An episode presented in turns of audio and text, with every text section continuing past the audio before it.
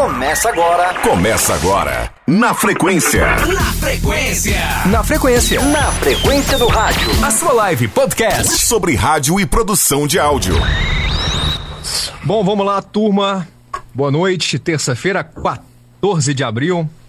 Estamos aqui no grupo e no projeto Na Frequência, né? Para mais uma live. E daqui a pouco vira também podcast lá no Spotify. Estamos aí com a galera do projeto Na Frequência, né? Uma boa noite ao Rodolfo. Fala rapaziada aí, tudo bem? Hoje, terça-feira, mais um dia, né? A gente está aí nesse projeto sensacional que é o Na Frequência. Sejam todos, todos bem-vindos a essa live maravilhosa. Um bate-papo super legal. Vamos lá. Boa noite, Roberto Vilela.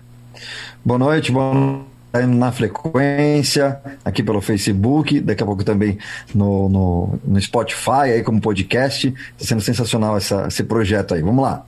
Caio Andrade. Fala, Leão, Rodolfo, Robertinho, Whindersson, galera aí do Facebook. Cara, como, como cresceu esse grupo, né, rapaz? A gente começou aí na semana passada e, e os números aqui são impressionantes da galera que vem vem aderindo a esse projeto, esse projeto bacana, onde hoje a gente vai falar aqui muito. O assunto a gente não sabe. Não, não, não sei se vai ser microfone. Não, eu sei que hoje a gente vai ter uma live diferente aqui, porque o nosso convidado, meu amigo, olha, pensa naquele convi convidado ponta firme. Ah, aquele cara que a gente olha e fala, pô, quando eu crescer eu quero ser um cara desse aí. Fala, Wilson Clay! Fala aí, galera, tudo bom? Estamos aqui. Boa noite. Boa noite, boa noite, Júnior, Rodolfo, Caio, meu querido Roberto Vilela, tudo bem? Tudo Joia. Qual, qual, câmera que eu olho aqui? A 1, um, a 2, a 3 aqui? é isso aí. Ó, agora tem, tem um detalhe. Ele apresentou todo mundo, mas a gente precisa apresentá-lo também. Júnior Leão, do Mixage Opa, Studio. Tamo junto. E lembrando, Caio, e junto com a gente nesse projeto aqui, mas no momento não está né, participando da live, Joel Smith, né? Sim, grande referência da produção de áudio também, da Audio Studio. Com Daqui a certeza. pouquinho ele deve aparecer aí, se Deus quiser. Vamos lá, vamos começar então, né? Falando aí que quero dar uma boa noite pro Whindersson, dizer que eu sou um grande admirador do trabalho, e não só do trabalho, mas também da pessoa dele, que é um cara do bem, né? Às vezes, nem bom demais. Ô, Whindersson, prazer enorme, obrigado mesmo pela oportunidade de estar participando com a gente. Fico lisonjeado, ficamos lisonjeados aí com a sua presença, né? Com certeza, né? E, Eu que agradeço. e para começar, né? Vamos começar do começo. Conta pra O que, gente. a gente- o que que a gente vai falar hoje mesmo? Vamos falar de, de vírus? Não, vamos, vamos fugir um pouquinho desse assunto, não. né? Esse é o assunto Eu queria falar de vírus. proibido. Esse, Proibido. esse vírus aqui, ó. Um outro vírus, né? Ah, é. O outro vírus, o bichinho do rádio, né? Bichinho, é. Aquele que vai, pega e não solta mais, né? E Esse como é que ele te pegou, Whindersson? complicado. Conta pra gente como é que- o começo de tudo aí, cara. Ixi. Tá, tá com tempo? É o, Bastante. que, é o que a gente mais tem aqui. Então, é, o que aconteceu foi o seguinte, eu acho que eu tinha uns. Tinha uns 13 anos de idade, e aí a, a gente morava numa cidade chamada Imperatriz do Maranhão, Maranhão, Rodolfo conhece, sabe onde é?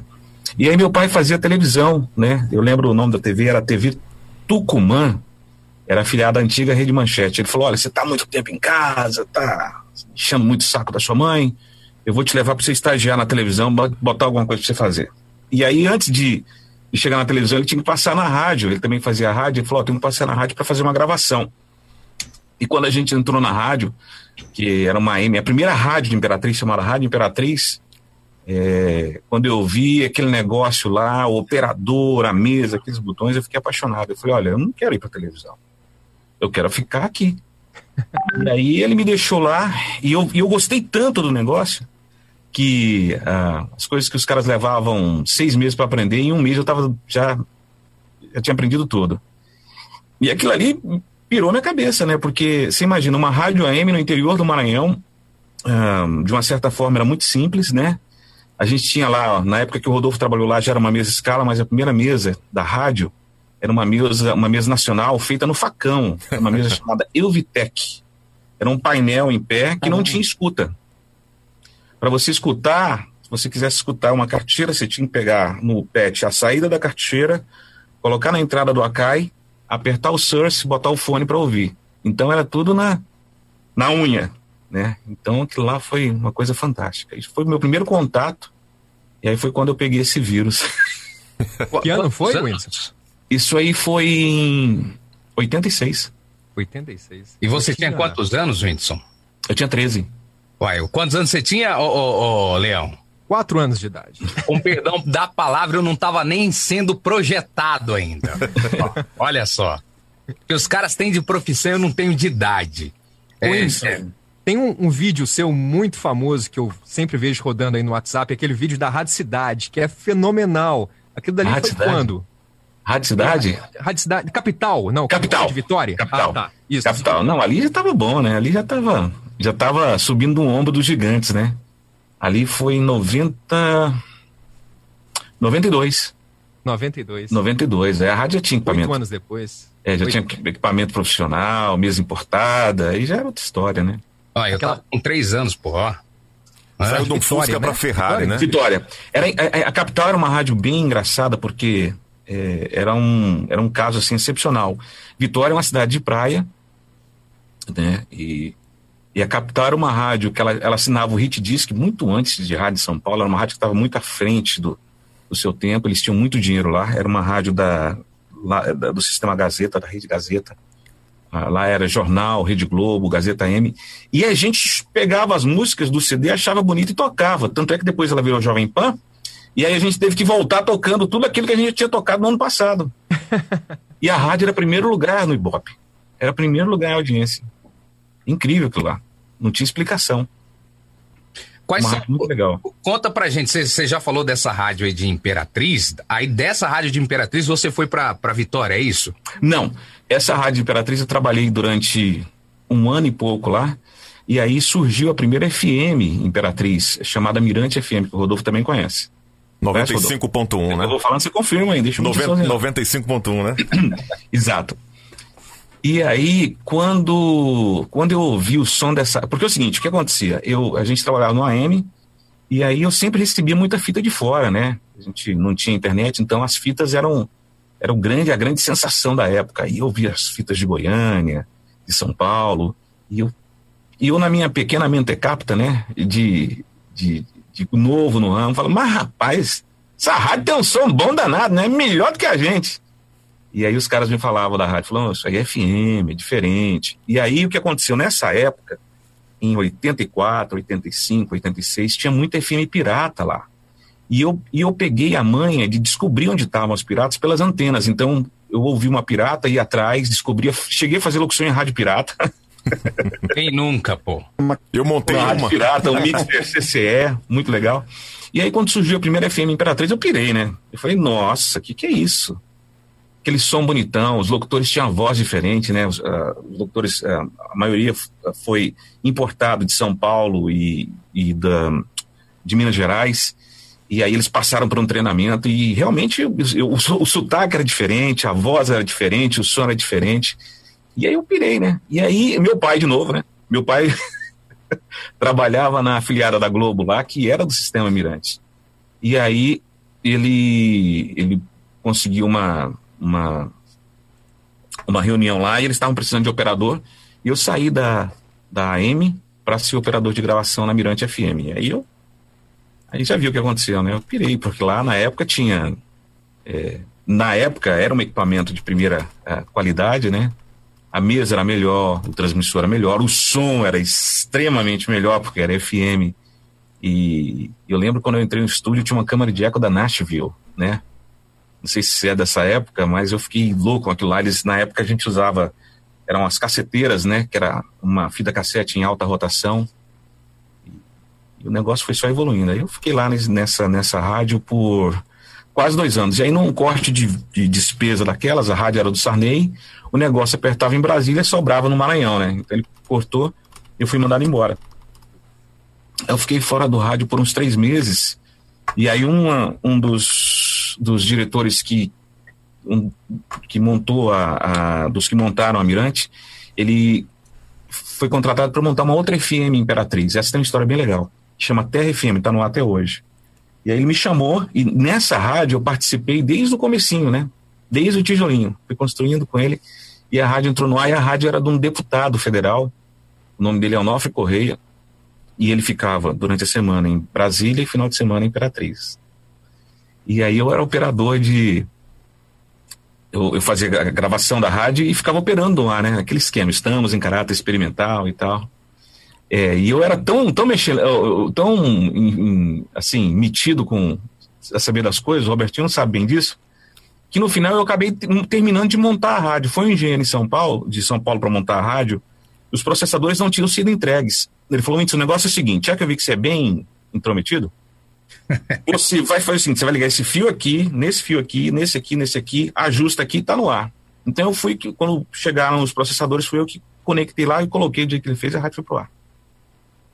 E nessa rádio é, eu ficava operando à noite. E um certo dia, eu falei, cara, você quer saber de uma coisa? Eu vou dar a hora certa nesse negócio aqui.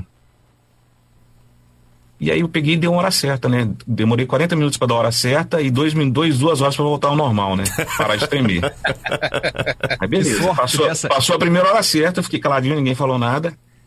No segundo dia, eu dei a hora certa e desanunciei uma música. Daquele jeito, né? Rapaz, você está ouvindo a rádio aqui, estamos em caráter experimental. Ligue e diga não está chegando sinal. Uma semana depois, ela estava fazendo horário. Tava fazendo horário e ninguém tinha escutado. Eu falei, caramba, que bom, né? Acho que os caras estão gostando. Não é, que não tinha audiência rádio, mas não estava no ar, né? E aí, uh, eu sabia que o, o, deputado chegava final de semana em Imperatriz, mas teve uma semana que ele chegou mais cedo, ele chegou na quarta-feira. E aí teve uma reunião, o, o diretor é o Kaká, e ele se reuniu para o Kaká passar as informações do que estava acontecendo na rádio, o que, que faltava, pedir dinheiro, né, para comprar o resto do equipamento. E aí o, o deputado fala para ele assim, falou, rapaz, olha, estava ouvindo a rádio hoje, tá excelente a programação, excelente. Só a música nacional, né? Geralmente no Maranhão naquela época era só Alceu Valença, Moraes Moreira. Mas eu, quem era que estava no ar ontem, de tal hora a tal hora? Sobrou. Aí ficou aquele silêncio na sala, né? O Cacá não era bobo. Falou, deputado, surpresa pro senhor. Gostou? O que, que o senhor achou? Quem é? Falou, não, é o Whindersson. O Whindersson, rapaz, mas que, mas que coisa maravilhosa, Cacá. Gente da terra, gente da gente, mas melhor surpresa. Quando é que ele entra no, no horário do dia? Tem que estar tá no dia. Falou, não, tava, que primeiro queria fazer a surpresa pro senhor. Terminou a reunião no outro dia, eu quase, ele quase me matou. Mas só não me chamou de santo. Falou que me mandar embora, você tem uma ideia, eu saí chorando da sala, né? Depois ele me chamou, falou, é o seguinte, já que você começou aí, vamos, vamos fazer aí, você vai fazer o horário da manhã aí, tá tudo bem. Aí foi como eu entrei no ar. Só que eu fazia a locução, desanunciava as músicas, e na hora da notícia, ele tinha que falar a notícia, eu não conseguia ler a notícia. O Cacá, ele, ele chegava comigo na rádio seis da manhã, ficava dormindo no chão e eu lá acordava, Cacá, na hora do, do noticiário aqui. Aí ele pegava e lia a notícia, que eu não, eu não conseguia ler. Eu mal conseguia desanunciar. Se eu fosse abrir o microfone e entrasse alguém na, na sala, pronto, eu tocava outra música. Ô, Whindersson, o que é legal aqui, cara, é que a gente vê que tem bastante gente é, é, participando aqui já da nossa live, 29 pessoas assistindo. Isso Isso daqui... na minha família, que eu pedi para eles ligarem aí. Mas o que é mais legal ainda é que a gente deixa isso aqui no, lar, no, no ar e a repercussão disso aqui depois é muito positiva, é muito bacana, muito legal. Eu gostaria até de pedir pro, pro Rodolfo mandar um abraço aí pra galera e depois eu quero emendar uma pergunta para você. Vai lá, Rodolfo. Opa, gente, ó, um abraço aqui ao grande Edu Precaro, parabéns, galera. Uh, Edu. Milton Spaga, olha aí na live, grande Thales de, de Melito. Uh, um de dos, Mileto. De Mileto, né? Grande locutor também ali do, do Vale do, do Paraíba, né? Ali em São Paulo. Um dos, oh. um dos magos do rádio, jovem, no off, interpreta todas as linhas, sem falar que manda muito bem no vídeo, muito, multifacetado, mas facetado é, exemplo, né? O Rodolfo, Rodolfo, interrompendo rapidinho, o Milton Spaga, ele começou junto com o Caio César, lá na Juré FM, lá no litoral, um grande amigo meu aí. E, e, e, hoje faz uma rádio lá no, no litoral. O cara também é veiaco de rádio também, né? E tá aí na batalha desde, desde sempre aí com a gente. Valeu. E tava na live do, da, da, semana passada, não deu pra mandar um alô pra ele, que tava aí no finalzinho. Maravilha. Roberto, a gente, a gente, só rapidinho aí, Rodolfo, a gente precisa depois ouvir essa história certinho aí da, da Jureia, né? Parece que você tem muita história para o contar dessa época aí. contar. Com certeza. Um abraço também pro Cícero Anória, assistindo como sempre. Uma boa noite. Beneditos no Piauí. Grande Elinho Bonfim, acho que o, que o, o nosso Ah, o Elinho tem, tem uma história. O Elinho foi o responsável pelo meu segundo home studio. Show, hein? O Elinho da, da, da HB Studio? Isso. Sim, o Elinho, o, o Elinho foi o seguinte: posso contar a história do Elinho rapidinho? Pode sim. Manda aí. Claro. Tá, tava lá na Mirante FM, né? Aí chegou um cara e falou: rapaz, tem um cabra ali. tem um moleque ali que é muito bom. Ele grava, grava fita ali no, no entroncamento. Vocês podiam trazer ele pra Mirante. Eu falei, é mesmo? Como é que é? Aí começaram a falar de um, de um cara que gravava fita. Era o seguinte: o Elinho, ele, ele trabalhava com, com três tocadiscos. Num, num tocadisco ele tocava uma música, no outro a segunda música, e entre uma música e outra ele não mixava, ele colocava os efeitos. Tipo, tchiu, tchiu, tchiu, ia mixando, ia mixando, e vendia essas fitas. E aí ele acabou entrando na Mirante FM, e a gente, desde então, virou amigo. Esse aqui é o meu. Ele, ele foi o responsável pelo meu segundo home studio. O primeiro foi esse aqui, ó. Esse foi o meu primeiro home. 3 em 1, hein? Ó, é- O É Microsystem aí. ó, esse aqui Três em mesmo. um, quase. 3 em 1. É um 3 em 1. É um gradiente isso aí ou não? Não, esse aqui é um Sony. Ah. Ah, começou Olha, bem, começou bem, tirando começou bem, começou bem. É porque o meu sonho, por, por incrível que pareça, é ter um 3 em 1 da gradiente, cara. Não, esse aqui era um Sony três bandas, hein? Olha aí. Olha aí. Um abraço também pro Hernando de Souza, a voz crocante do rádio, tá com a gente. Humberto Lima. Pesado, hein? Pesado, Ah, hein? é. O Roger Judson tá dizendo o canal na frequência começou com tudo, né? Inclusive a gente também tá transmitindo pela web rádio lá de São Luís do Maranhão, a DH Dance Hits. Um abraço ao grande Jean, que tá aí sempre transmitindo a- as lives, né? E claro, dando uma audiência boa pra gente aí. Ah, quem tá com a gente também, deixa eu ver. Grande Vanderlei de Castro. E detalhe, pessoal, se você quiser fazer alguma pergunta para o nosso entrevistado de hoje, nosso convidado, você pode mandar o seu WhatsApp aí, a sua mensagem pro 62996572908. Se tem alguma dúvida aí, quer conhecer mais um pouco a história do nosso querido amigo Winson Clay, você pode mandar a sua mensagem aí que a gente coloca o seu, seu áudio aqui no ar na hora, tá bom? Aí. Bom, é, é, emendando a minha pergunta, Whindersson, nosso canal aí, ele, ele é composto por locutores e, e vários Locutores. é, é, estão começando, né? E eu tenho certeza que muitos, infelizmente, não conhecem o Whindersson. Eu também não conhecia há- até pouco tempo atrás. E depois que eu fui é, é, procurar dar um Google, né? A gente vê que você é um cara que teve uma, uma carreira bem bacana. Por quê? Porque trabalhou nas grandes rádios. A gente sabe que se destacar hoje em São Paulo é muito difícil, é um mercado muito difícil. Para quem não sabe, o Whindersson tá falando dos Estados Unidos, da onde? Eu tô em Atlanta. Atlanta, nos Estados Unidos. O cara tá internacional. Então, conta pra É gente nada. um pouco, um pouco de como foi esse aprendizado seu, o que te fez chegar até São Paulo nas grandes rádios. É, é, passa essa experiência pra galera, porque eu tenho certeza que tem muita gente sonhando em um dia trabalhar numa metropolitana, numa Jovem Pan, né? Então é muito bacana você compartilhar pra gente é, é, o que você fez pra chegar até esse pico das grandes rádios de São Paulo aí. Ô, Caio, é o seguinte, é, as pessoas perguntam isso, eu, falo, eu, eu respondo a mesma coisa pra todo mundo. Eu não tenho a mínima ideia. a única coisa que eu fiz foi. Assim, não tem fórmula secreta. Não tem fórmula mágica.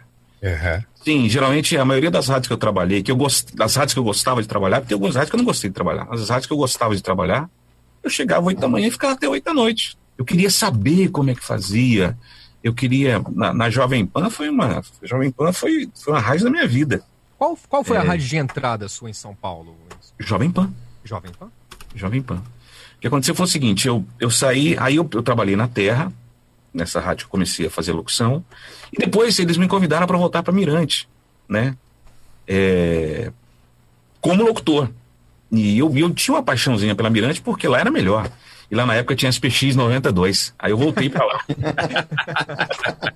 Explica aí o que, que é isso, rapaz. o SPX era um processador da Yamaha, né, que fazia os efeitos. Voz dobrada, era o- aquela o voz dobrada, né? Que chamava. Voz dobrada de pitch, né? Ixi. Sempre o dono da rádio, quando ia mostrar a rádio, ele entrava no estúdio de gravação e falava, bota a voz aí, ó. Tinha, bem?" tinha um reverb também, né? Fazia Que... voz de pato. Um reverb. na época tinha. Eu voltei pra lá porque lá tinha um SPX 92 e tinha uma mesa da. da, da- não é da Tascam, da Fostex. De, era uma mesa, um cassete de, de quatro pistas. E aí eu falei, não, beleza. Dava pra brincar legal, né? brincar legal. E a gente fez umas coisas legais lá. A gente copia, a gente chupava as vinhetas da Pan. Então, a gente, a gente piratava, pirateava, né? Famoso Todo mundo- Frankenstein, né? Hã? Famoso Frankenstein. Exatamente. E aí, o, o que aconteceu? Ah, e aí, um amigo meu, um outro doido, né? é, chamado Everton, Everton Rock, ele falou: Olha, eu vou passar o final de ano lá em, em Vitória. Não quer ir lá comigo, não? Quando é que você tira férias? Eu falei: Não, tô com férias vencidas aí. Isso, isso era de 89 para 90. Ele falou: Vamos passar o final de ano lá. E a gente pegou e foi para Vitória. Aconteceu, né? Já sabe. E aí nós chegamos lá e a gente ia ficar uma semana lá e, e- e a gente foi ficar na casa de uma tia dele que a gente ficava no quarto lá, sem fazer nada. Eu falei, meu, não tem rádio aqui não, vamos nas rádios aí. A gente foi e nós inventamos de fazer teste nas rádios. Falei, ó, a gente é louco. Ah, nós somos locutor do Maranhão, nós queremos fazer teste aí na rádio. Os caras falaram, mas rapaz, você é locutor? Eu falei, mas rapaz, eu sou locutor sim. Falei, não. A gente começou a fazer teste em todas as rádios. A gente fez teste na Antena 1, na, na, na Jovem Tropical, na Rádio Cidade. E para nossa surpresa, a gente foi convidado a trabalhar na Rádio Cidade. Olha. Legal. E aí eu só voltei no Maranhão para pegar minhas coisas e ó, Tapar o gato. fui para a Rádio Cidade de Vitória. A rádio era uma rádio é, do Sistema Jornal do Brasil, né? Tinha aquelas vinhetas da Rádio Cidade, é, Neumann no estúdio, já tinha um. Foi a primeira vez que eu trabalhei com Orba, né? E aquele som bonitão e tal. Eu ia lá mexendo no Orba de vez em quando. Sabe, eu mexo mesmo. E, e daí eu fui convidado para ir para a capital, né? E eles me, me convidaram, eu fui para a capital depois de, de, de um ano e meio na Rádio Cidade. E também era a mesma coisa, eu era piolho de rádio, eu ficava na rádio o dia inteiro. E era tão legal, olha que legal isso aí. Em, em 92, naquela rádio capital, aquela que você viu, você falou do filme, eh, Júnior. Em 92, o cachê na, na- na- de gravação em Vitória para televisão, porque era TV Globo, e a gente, poucos locutores, os locutores que ficavam mais tempo na casa acabavam gravando, era 100 reais. Nossa. 100 reais, né? Naquela Na época era dinheiro demais, hein? era um bom dinheiro, né? Então a gente ficava lá e cara, gravava bastante. E o E salário ficava- de rádio, quanto era? Hã? O salário de rádio nessa época, quanto era? Um milhão Ah, e eu- alguma eu lembro- coisa. fosse Não, não, né? não, não, não, não. Era, era era, era, era 800 de alguma coisa mais 300 de operador. Lembra disso? Então, Tinha um adicional, né? Gravações, praticamente fazia o salário da rádio. Era Porque locutor, eu meu apresentador. primeiro um milhão na vida, né? É, não, era locutor, apresentador, aí operador, né? Locutor, locutor anunciador, apresentador e operador, uma coisa dessa. Isso. E aí eu Vamos lá, ficava, né? na- eu, eu chegava com as fitas da Jovem Pan e apresentava lá para dona da rádio. Falei, cara, a gente tem que fazer vinheta assim. Eu fazia umas vinhetas. E lá já tinha, já tinha equipamento bom, já tinha Neumann no estúdio, tinha multipista, gravador de rolo de multipista, tinha SPX 1000, cartucheira BR. E eu ficava naquele negócio, era o, era o Zé Jovem Pan lá, né? Os, caras me sacaneavam porque eles, gos- eles gostavam muito, o modelo de rádio deles era o Rio de Janeiro. Né, eles falavam, olha, Rio de Janeiro é muito bom, tem a Rádio 98, tem fulano de tal. Eu falava, mas cara, eu não conheço esses caras. Eu não gosto, eu gosto de São Paulo. Olha que bonito isso aqui e tal. E para e pra minha surpresa, um, algum tempo depois, essa rádio ela foi a ter- virou a terceira afiliada da Jovem Pan no Brasil, a Jovem Pan Vitória. E aí, e aí foi que o negócio começou a ficar interessante, porque nessa época surgiu o boato que a rádio ia virar Jovem Pan não, e a dona da rádio me chamou na sala dela uma- um dia e falou, senta aí. Foi que foi, falou, ó, você já deve estar sabendo aí, a gente vai ser afiliada à Jovem Pan. Eu falei, sim, tô sabendo. E ela falou, ó, eu não sei quem vai ser mandado embora. Eu só sei quem não vai ser mandado embora. É você. Eu falei, eu? Por quê? Mas tem tanta gente mais antiga de casa. Falou, não, você conhece tudo da rádio. Você vai tirar de letra, fica tranquilo aí. Falei, tá bom. E aí foi que eu cheguei, fui para São Paulo, por causa dessa afiliada. Mas aí eu deixo para outra pergunta, não vou responder toda agora. Maravilha. Tem pergunta aqui pelo nosso chat aqui do. Eu falo muito, vocês têm que me cortar, senão eu, Não, pode falar à vontade aí. abri essa ladeira aí. da- O- madrugada. O Marcelo, o, o Marcelo Fernandes, o Nogueira, né? No caso, o Marcelo B1, tá lá em Brasília, trabalha na Jovem Ah, o Pan. B1, B1, B1. B1 é gente boa demais, né? O B1 é gente boa, que não presta é a parteira, já falei pra ele várias vezes isso. Ó, você acredita nos projetos de programas gravados no Rádio Popular? Tem muitos profissionais investindo na venda de rádio show. Qual é a sua opinião? A pergunta aqui do Marcelo B1. É frio. É frio? É frio. Se for diário, é frio, né? Rádio, rádio popular é. Rádio popular é diferente, né? Você tem que estar. Tá... Não sei, eu não, eu, não, eu, não, eu não conheço nenhum programa gravado em rádio popular. É, é diário isso que ele está perguntando? Programa diário? É, ele não chegou a especificar aqui se é diário. Deixa eu ver aqui. Mas acho que vale a pena. Não tem, não tem. Você ainda está no seu projeto, Whindersson? Você tinha um programa gravado, né? Tinha. Eu tinha um programa gravado que era distribuído pela RF. New Music, né? New Music. E aí ah, parou. A gente resolveu parar. E agora eu tô com um programa na Clube, né? É um ah. programa que eu faço no sábado, chama um, Night Club Especial. Eu faço daqui. A Clube Brasília? É, pra rede inteira, né? Ah, legal. Pra Brasília e pra rede inteira. É. Mas é uma coisa que não é nada popular, é, um, é diferente. É... E, e só aproveitando a deixa, Wilson, é, nos Estados Unidos, você tá. Parece que você estava na CNN, você continua por lá? Como é que é? Não, um da, da, TV eu, eu, eu entrei, eu fiquei 10 anos na TV e saí no ano passado, né? Saí no ano passado e não foi uma não foi uma saída assim sem planejamento, a gente planejou muito, eu, minha esposa, a gente fez um, todo um, um plano de, de, de execução. A gente está com uma loja aqui, né? Trabalha com, com granito. Nós abrimos um showroom aqui perto de casa Legal. e foi tudo planejado. A gente planejou tudo, tudo, tudo para chegar bem no, na época do coronavírus, para ter um negócio próprio. Mas aproveitando o gancho, como é que surgiu a oportunidade de ir para os Estados Unidos? Como é que foi? Eu sempre tive vontade de, de de vir para cá. Era engraçado porque eu, eu ouvia falar dos Estados Unidos e eu, e eu dava vontade de chorar, né? Saudade sem nunca ter ido. Não sei se já aconteceu com vocês. As pessoas falam que é déjà vu, né?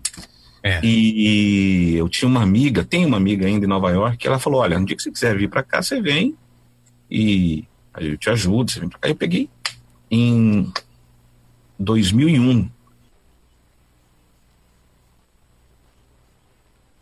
Abril de 2001 eu cheguei aqui em Nova York, né? E aí, só que em Nova York não tirava, ah, eles não dão, não davam carteira de motorista, né? Você não conseguia tirar com visto de turista. Mas Atlanta, você conseguia. Então eu vim para Atlanta para tirar a carteira de motorista e voltar para Nova York. Quando eu cheguei nessa cidade aqui, eu falei, o quê? Esse negócio lindo aqui. Eu falei, não, vou ficar por aqui mesmo. E não voltei mais, fiquei aqui. Porque, na verdade, Nova York, sair de São Paulo para ir para Nova York, tava trocando seis por meia dúzia, né? Nova York é muito bonito. É lindo. Não. Durante dois dias. Isso é a mesma agitação, né? mesma coisa, Roberto. Mesma coisa. Aquele cheiro de urina. aqui uma pergunta? É mesmo. Beleza. Oh, Eu tive o prazer de trabalhar aqui com, com o Whindersson, né?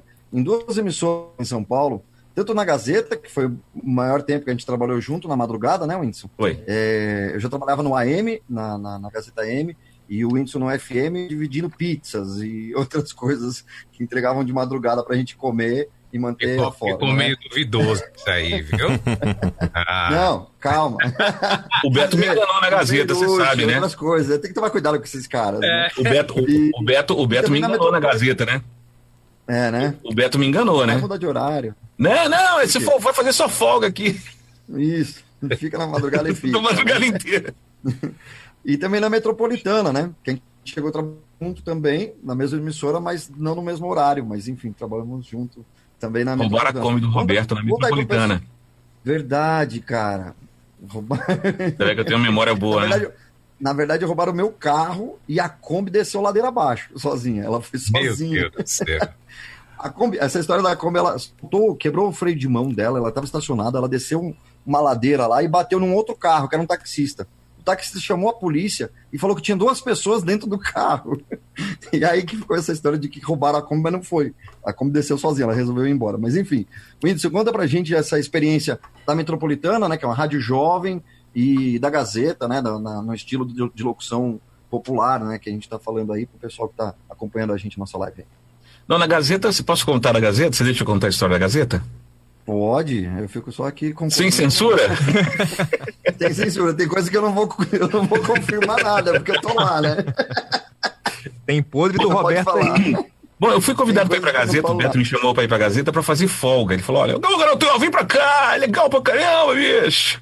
Vai ganhar o mesmo salário do pessoal, só vai fazer final de semana. E era bom o salário da Gazeta, né, Albertinho?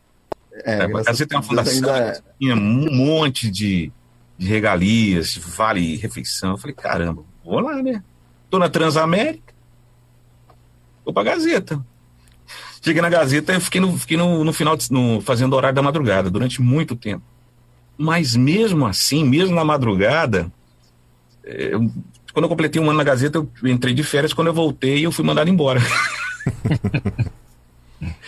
Mas eu fui mandado embora, mas não tinha motivo para mandar embora. Eu- tanto é que eu, eu fui no departamento pessoal, o pessoal falou: olha, se você quiser ser mandado embora, você vai, mas não é demissão, não é justa causa, o que, que foi aqui? Aí eu fui, fui descobrir que fizeram um, ba- um abaixo assinado lá e me mandaram embora. Mas tudo bem, eu falei: ah, agora não quero ficar, não, agora quero ir embora. E aí foi quando eu entrei na metropolitana. Na época que eu entrei na metropolitana, era dura ali, hein, Roberto? Era feio o esquema ali, hein?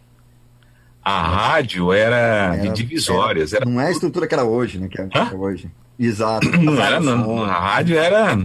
Então não foi dessa última vez, não. Não, eu trabalhei três vezes na metropolitana. Ah, tá. A rádio era, era assim, era Foi em bem, 2000. bem difícil, as coisas lá eram bem difíceis. Muito difíceis. Então, o equipamento É. quebrava, era um negócio assim, bem louco. Foi, eu falei, agora que eu vou embora mesmo, vou para os Estados Unidos então. Não vou ficar aqui não. mas mas foi, foi, uma época boa. Não foi ruim, não. Foi legal. A Metropolitana foi uma rádio legal. É, o, o Jair é bem ativo na rádio, né? ele participa muito, né? Uhum. Nossa, Cobra bastante. trabalhar né? lá. Uhum. Você responde sua pergunta, Roberto? Ou você quer botar mais na fogueira aí? É bem... Não. Vamos continuar Vamos com o lá, assunto da vai, metropolitana, então, ô Whindersson? Não, a Metropolitana é até engraçado. Tem, tem umas coisas engraçadas na Metropolitana. Era tudo, era tudo assim, no improviso. E, e teve uma vez que foi um. Eles iam lançar lá um. Eu, eu fazia um programa que chamava. Não tem mais esse programa, eu acho, não acho. Chamava Metronite. Que eles davam dicas dos Tem, clubes que tem ia ainda lançar o CD. E foi um, foi um fotógrafo lá pra tirar foto, cara. E ele pegou e plugou o, o, sei lá, as luzes dele na tomada. Quando ele apertou a primeiro flash lá, a rádio saiu do ar. Pô, Derrubou a energia da rádio. A rádio ficou três horas fora do ar. Era bem difícil, as coisas eram bem engraçadas lá nessa época. Mas eu acho que é nessa, nessas horas que a gente aprende mesmo, né, cara? Sim, quando tá, bastante. quando tá tudo bonitinho, a gente não sai da zona de conforto. É. Porra, eu acho que se não fosse tudo isso, você não, não seria o Whindersson Clay, não, não, não estaria. Eu Acho que tudo que, que acontece na vida da gente é, é, é com propósito, né? Inclusive deixando aí é, pra galera que tá com a gente na live, porque tem muita gente que trabalha numa rádio zoada, que tem problema. Exato. Eu já Uhum. trabalhei em rádio que eu tive que E acho que levar as o microfone. É, é, é, então é muito bacana você falar isso, Whindersson, porque a gente tem uma imagem de boa metropolitana. Claro. Não, hoje, a- hoje a rádio é, é, é esteira forte. Mas você pegou um começo aí que, que tem história pra caramba, velho. É, mas já fa- falando pra galera aí que é o seguinte, é, eu sempre trabalhei em rádio, mas eu sempre fiz uma coisa paralela ao rádio, de repente não na mesma rádio. Então, é, por exemplo, na Jovem Pan, é, vamos voltar Jovem Pan. Quando eu cheguei na Jovem Pan, eu falei, caramba, eu. O que, que é isso aqui? Que eu desci na Avenida Paulista, eu quase tive um infarto, né? Eu falei, caramba, que, que, que é isso aqui? Então na Jovem Pan eu chegava às 8 da manhã, saía às 6 da tarde. E lá, eu, de tanto ser função, eu comecei a gravar é, vinhetas no estúdio que chamava API, que era do Lalá, eles gravavam com o Vaguinho. Eu, eu comecei a gravar na Fields. Rapaz, eu, eu, eu gravava em tudo que era estúdio de São Paulo. Eu não parava um minuto. Então, assim, esse é o grande segredo, é você pesquisar, é você buscar novos contatos. É, hoje eles falam de network, né? Antigamente eles falavam contato Relacionamento, né? é relacionamento, né? Então, assim, chegou um momento na, na Jovem Pan que eu gravava tanto que o Tutinha falava, olha, grava o Whindersson. E tem uma passagem lá, até, ah, eu não vou citar o nome, mas eu estava com o locutor no estúdio e eu ficava na rádio o dia inteiro, eu ficava o dia todo na rádio. Até quando eu conheci minha esposa, que eu comecei a namorar, eles sentiram falta, né? O cara me perguntar, "Ô, você tá namorando, fica mais na rádio, você tem que. E aí eu estava no estúdio com o produtor, o operador, eles estavam eh, montando uma chamada para algum disco do Tutinha. Nessa época ele ele começou a lançar revista com CD, né, revista Jovem Pan. E- E aí ele o operador falou, cara, vamos logo que essa, esse, esse comercial tem que estar pronto, o Tutinha tá chegando aí, quer ouvir o comercial. E eu tava do lado E ele falou, e ele já entrou no estúdio, bateu a porta e deu play, né? Na época a gente usava, a Jovem Pan usava um programa chamado Session 8. Não sei se Nossa, lembra? É, lembra do Session 8? Foi o, foi o propulsor Lembro. do Pro Tools, né? Eram oito pistas mono, É. só isso. Não tinha mais que Isso. isso. né? Com a interface da, da, da Digi Design desse tamanho. Na aí? Gazeta teve. Tem ainda ele, né? E aí ele bateu Teve, a mão teve, no. teve. Teve, né? Aí ele bateu a mão no, no- no- na barra espaço lá, e quando entrou a voz do locutor, ele falou: Você tá de brincadeira, cara, grava com o Whindersson, né? E aí na frente do, do outro locutor, eu falei: Olha, eu não sei o que te falar. Eu falei: Não, bicho, grava aí mesmo. Mas não é. O problema era o seguinte: eu ficava o dia todo na rádio. Então, a primeira coisa que, que acontece quando você se dedica muito e fica muito tempo e, sei lá, e de alguma forma dá o sangue, as pessoas começam a acostumar com a sua voz. Isso não quer dizer que você seja bom ou seja melhor do que ninguém. As pessoas ac- acostumam com a sua voz. Na, na, na época da rede, ah, ah, as emissoras gravavam com os locutores da rede, né? Na, na época da rede Jovem Pan, que eu trabalhei. Então, assim, as emissoras queriam ah, os comerciais com os locutores da rede. Olha que legal isso, Júnior. E a gente ganhava 35 reais por cada comercial. Era, o comercial custava 80, então era 35 para o locutor, 35 para o operador, dava 70, e 10 era para o produtor, que arrumava o texto, achava o BG e tal. E, e eu, gravando para a rede, todo final de semana o produtor ia lá no, no caixa do Itaú fazer transferência de 1.500, 1.400 reais, 1.800. Então eu gravava muito, muito. E eu gravava tanto que um dia ele me chamou e falou: "Whindersson, vem cá, conversar nós dois aqui. Gosto muito de você. A rede adora gravar com você. Eles pedem muito para gravar com você. Só que não dá. Só dá você na rede. Vou gerar comercial, eu gero oito comerciais seu, um do Sam, um do Siqueira. Então, vamos fazer o seguinte: vamos fazer uma escala de gravação. E aí você- grava na escala. Eu falei, não tem problema, eu vou estar por aqui mesmo. E aí, segunda-feira, terça-feira, na quarta-feira eu tava no estúdio, ele entrou, olhou pro lado, olhou pro outro, falou assim, cara, esses caras não querem nada com a vida não, vem gravar. Aí que eu- dobrou minha- o número de gravação, aí era dois mil. Eles não, não achavam legal ir pra, sair do, de Santo André para ganhar 30 reais. Então, Muito bem. mas o é, segredo é esse, é, é, é ser piolho. Você quer subir na rádio, você quer melhorar na rádio, seja piolho. Eu vou criar um livro com os 10 mandamentos do piolho. Boa. E quem. o- Prioridade, né? Você tem que ter prioridade e foco na vida, né? Eu acho que é isso. Né? Você tem que ter prioridade e foco na vida. Né? Eu acho que, Quer- olha, a minha, a minha opinião hoje, Débito. eu posso dar minha opinião hoje? Ah, eu acho que hoje as pessoas colocam muito ah, o live, ah, a imagem, antes do trabalho. Então elas querem Verdade. que a gente aparecer muito no live e se esquecem da, da nave. A nave tá ali, e o cara tá lá, e a nave tá indo, e o iceberg tá chegando. Então, assim, você tem que. Né, rádio, né? Continua sendo rádio, né? Verdade. Rádio continua sendo o grande teatro da mente, né? Verdade. O, o Marcelo também tem uma pergunta aqui. O Marcelo B1 tá perguntando pro Whindersson aí qual o formato ideal para o rádio atual? Com o Ixi. locutor preso ao tempo das vinhetas, com toda a fala eh, cronometrada, ou com a- uma plástica legal, porém deixando o locutor comunicando mais, né? Sem ter um pouco mais de liberdade para criar. B1, eu vou falar um negócio assim, pra você. É, o que o que me fez gostar do rádio, quando eu vi as rádios de São Paulo em 87, 86, nesse nesse no meu primeiro home studio aqui, ó. O que me fez gostar de rádio nessa época é o que me faz gostar de rádio hoje, é o que me fez gostar de rádio nos anos 90, é o que me fez ouvir as, as ter as rádios selecionadas ali no Tuninho para ouvir as que eu gosto. Chama-se produção. O que faz o diferencial no rádio é produção. É uma vinheta bem montada, é uma trilha bem montada, é uma locução bem feita. Tudo tem seu tempo para acontecer. O, o grande segredo das grandes rádios é produção. Não existe nada mais que isso. Essa é a fórmula perfeita, produção. Quando você vê uma rádio que ela está na frente das outras, ela tem produção. Rádio não é música, rádio não é, é falar o slogan e tocar música, rádio é produção. Esse é o Óbvio, né? segredo. Produção. Se você vê uma rádio que está em primeiro lugar e a outra está em segundo, falta produção na outra. É produção. É uma vinheta cantada, é uma vinheta falada com, com o cantor, é uma vinheta cantada com o cantor. é uma promoção bem feita, com uma, uma chamada bem montada, com uma voz bem montada. É uma vinheta cantada que marca. A Jovem Pan foi isso. O que o, o meu encanto. As pessoas falavam: olha, a Transamérica é uma rádio de outro planeta. Eu falei: a Jovem Pan é de outra galáxia.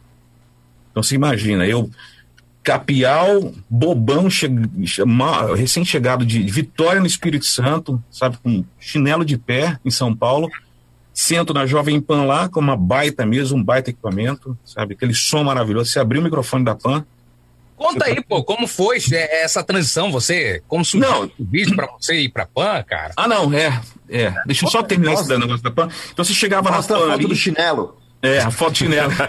chegava na PAN, você abriu o microfone da PAN, você escutava no, no fone a tua respiração. Parecia um leão, o Júnior Leão, rugindo lá. Miando com essa vozinha aqui. Produção, é produção. Bom, eu eu fiquei na Jovem Pan Vitória lá, acho que uns. trabalhando seis meses. E aí, teve um. Em 90.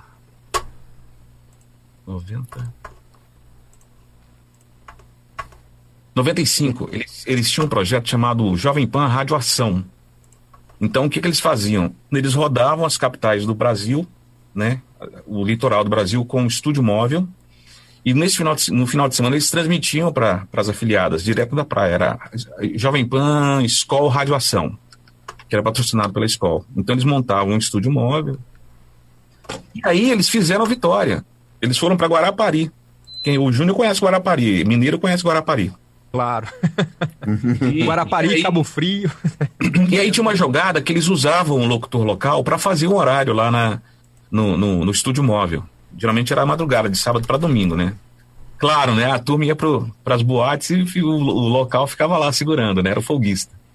E aí chuta quem foi escolhido para fazer? Raimundo Nonato, né? Então fiz esse horário lá, né? A minha dona da rádio falou, ó, vai ter que fazer um horário local e vai ser você. Eu falei, por quê? Eu falei, ah, você, negócio aí, tá, vai você. Eu fui lá fazer o horário no caminhão da, da Jovem Pan, né? E aí conheci o pessoal, conheci o Vaguinho. E algum tempo depois disso aí eu peguei o Vaguinho fazia o Teobaldo, ele fazia uns shows, né? Fazia uns shows, né, como Teobaldo. Eu não sei se todo mundo lembra do Teobaldo, mas é um, um personagem nordestino. E a gente no Pânico, né? Hã? No Pânico? Ele fazia o Teobaldo no Pânico? Ele fez alguma, uma época no Pânico, mas era um quadro da PAN, né? Era o Topa Tudo por Dinheiro, né? Era o Silvio ah, Santos e o Teobaldo, né? Que é o cara que morria sempre, né? Depois ele até vendeu na Multiplay, né? Esses vendeu, quadros. vendeu. Ele e o Celso, eles fizeram um quadro lá. E aí, uh, eu levei o Vaguinho lá, e isso era um sábado, e a gente ia entrevistar ele na rádio para dar uma força na promoção. E ele perguntou pro, pro cara que foi buscar ele no. Tem uma história engraçada aí.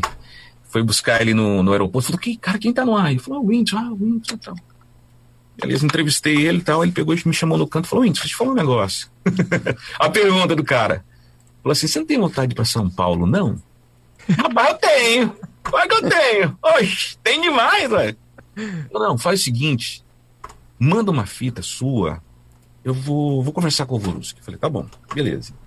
Só que nesse meio tempo, a gente levou o, o, o show do Teobaldo lá, e uma pessoa lá de Vitória gravou um comercial com o Vaguinho, como Teobaldo, por uma loja, né? E aí esse cara não pagou o Vaguinho. E o Vaguinho me ligava todo dia. Falou, Wins, fulano de tal não me pagou. Corre atrás dele aí, ele tem que pagar, cara, porque tá devendo tal. Eu falei, tá bom. Ô, bicho, paga o cara lá, cara. Morrendo de vergonha. Você não pagou o cara. Não, não vou pagar. Vou pegar o, vou pegar o, o dinheiro lá com o anunciante, é no Shopping Vitória, vou lá pegar. E esse cara nunca pegou. E eu ficava morrendo de vergonha, né? Eu falei, cara, tô passando vergonha com esse negócio aqui. Assim, se tivesse dinheiro, né? Mas você sabe, interior, Vitória, cidade pequena, na época não tinha dinheiro pra nada, né? Era aquela época de, de acho que não era nem cruzado ainda. Foi em 95 isso aí. E aí aconteceu que esse cara não pagou, o Vaguinho me ligava, telefonista falava, ó, Vaguinho São Paulo. Eu falei, nossa, fala que eu não tô. eu peguei, tirei férias, olha só, tirei férias, fui pro Maranhão, né? Fui pro Maranhão. Imagina, era o cara no Maranhão, da Jovem, Jovem Pan, né? Jovem Pan. Obrigada. pessoal Jorge Pan, o pessoal fala, rapaz, tu tá na Jorge Pan? Eu falei, tô na Jorge Pan. João ah, camisa aí. João Pinto, é? É, aí, beleza. Aí fiquei um, um, um mês no Maranhão de férias e voltei pra Vitória. No primeiro dia que eu tô na rádio lá, eu entrava seis da manhã, não, sete da manhã, sentei, sete e dez, toca o telefone. A menina fala, é o Vaguinho. Eu falei, nossa! cara do céu. Falei, Vaguinho. E aí, cara? Falou, seu filho da mãe. Onde você tava, meu? Me xingou os palavrões lá. Falei, eu tava de férias. Falei, então, tem um mês que eu tô te ligando, tem uma vaga pra você aqui. Putz, Aê, coisa Eu falei, você tá falando sério? Claro que eu tô falando sério. Peraí. Transferiu pro, pro, pro coordenador, que na época era o Rovoruski. Falou, seu Mala, você morreu, estamos te ligando tem um mês aí. Falei, não, rapaz, eu estava de férias no Maranhão. Falou, então, você consegue estar aqui sexta-feira? Eu falei, consigo. Claro. Entrei de, voltei de férias na segunda-feira, na sexta-feira eu estava em São Paulo. Né? Falei com a dona, ela não gostou muito. Eu falei, ah, mas vai, eu sabia que você ia mesmo, isso ia acontecer. Vai lá, vai lá. Vai, vai, vai, vai sai daqui. Aí peguei ônibus, viajei a quinta-feira inteira, cheguei em São Paulo de manhã cedo, bem cedinho, fui no hotel, deixei as coisas e fui pra Paulista lá, né? Você chega, então, né? Era aquele espetáculo, né, Júnior? Aquele estúdio maravilhoso e tal. Fiquei com o pessoal, peguei a mesa mais ou menos, e depois, era uma sexta-feira, eu fazia sexta-feira da meia-noite às cinco da manhã, ou meia-noite às seis da manhã. E eu falei, não, vou pro hotel, dou uma descansadinha, meia-noite tô na rádio, né? Acordei uma e meia da manhã. Uma e meia da manhã, desesperado. Sabia o que eu fazer primeiro. Cheguei na rádio. Os caras falaram, meu bem, pensou que você tinha morrido. Eu falei, não, tô aqui. Eu fiz o horário na rádio. Depois eu fiz um outro horário no domingo. Na segunda-feira passei na rádio e falei, ah, beleza, quando é que você quer começar aí? Você consegue estar final de semana aqui? Falei, consigo. Então, durante dois meses eu ficava durante a semana em Vitória, fazia dois horários, mais horários durante a semana para compensar que eu não ia estar na sexta-feira. Fiz um bem bolado com a Aurelice, que era dona da rádio, ela depois falou, não vai, se precisar de mim, tô aqui. E aí eu pegava o ônibus e fazia sexta e sábado, domingo e, e sábado e domingo em São Paulo, pegava o ônibus de madrugada, voltava para Vitória e fiquei durante dois meses. E aí teve um. Na, e cumprindo, cumprindo aviso, né? Aviso prévio em Vitória. Eles me ligaram e falaram: quando você vier agora, quando você vier de vez, quando é que você vai mudar para cá? Falei: dia tal, faz o seguinte: você consegue vir uma semana antes? Consigo. Então, quando você vier, é, já traz as tuas coisas e não vai pro hotel ou para onde você vai ficar, já vem para a rádio. Eu falei: eu não tô entendendo. Falou: não, quando você chegar aqui, você vai entender. E aí eu fui para a rádio e falei: ó, você, a gente vai começar o projeto, aquele projeto School do ano passado, que eu fiz a locução. Esse, esse ano são duas equipes, então você vai fazer parte de uma equipe que vai rodar o Nordeste e você vai ficar direto no Nordeste durante, durante três meses. Eu falei, eita, Servicinho ruim, hein? tranquilo. Então eu fiquei nesse, esse foi o meu primeiro projeto com a rádio. Fiquei três meses é, rodando o Nordeste, as capitais, né? Era a gente fazia as, cap, fazia as capitais no final de semana, rodava, fazia as capitais e foi foi descendo para encontrar as duas equipes no Rio de Janeiro. Então foi muito legal isso aí. Foi uma época, uma fase muito legal. Conheci Natal, Maceió, Fortaleza. a- aí a gente fica imaginando, né? O- pensando no, no sentimento, quando o que você sentiu descendo na rodoviária de São Paulo para entrar numa Jovem Pan. É, todos aqui são amantes demais do rádio. E a gente respeita muito, cara. que tem história boa, assim, pra, pra contar como você. Porque eu acho que todos nós sonhamos, né, Leão? Com certeza. Ô, tem pergunta aqui, é, o pessoal que tá mandando pelo WhatsApp. Você também pode mandar a sua pelo 62996572908. E vamos ouvir aqui a primeira, né? Por áudio. Ah, Boa noite, galera da live. Aqui é o Milton Spaga. Tô acompanhando Ah, esse papo Spaga. bem legal, bem bacana aí com os profissionais, aí com o Whindersson. É uma live bem legal aí que a gente tá curtindo aqui e acompanhando vocês. Tô falando aqui de Peruíbe, né? Litoral sul de São Paulo. E eu queria saber do Whindersson o que, que ele pensa sobre as rádios web, sobre esse esses projetos de, de web rádio, o que, que ele pensa, qual a opinião dele, se ele acha que é legal, se é promissor, se é bacana. Tá, um grande abraço a vocês aí e estamos juntos aí, tá bom? Um abraço a todos vocês, uma ótima noite. Valeu. Esse é o Hamilton, cara- né? É, Hamilton. Hamilton. Hamilton, Hamilton, um abraço. Hamilton, é o seguinte, falando a real, vamos falar a real aqui é, na lata. não, É. é... é com a Antônia Fontinelli, pô. É Antônio Fontinelli, né? Não, é que não- é. O que acontece é o seguinte, Vou falar na a, frequência. a rádio web, ela começa como uma paixão, né? Todo mundo começa com a paixão de criar aquilo e colocar.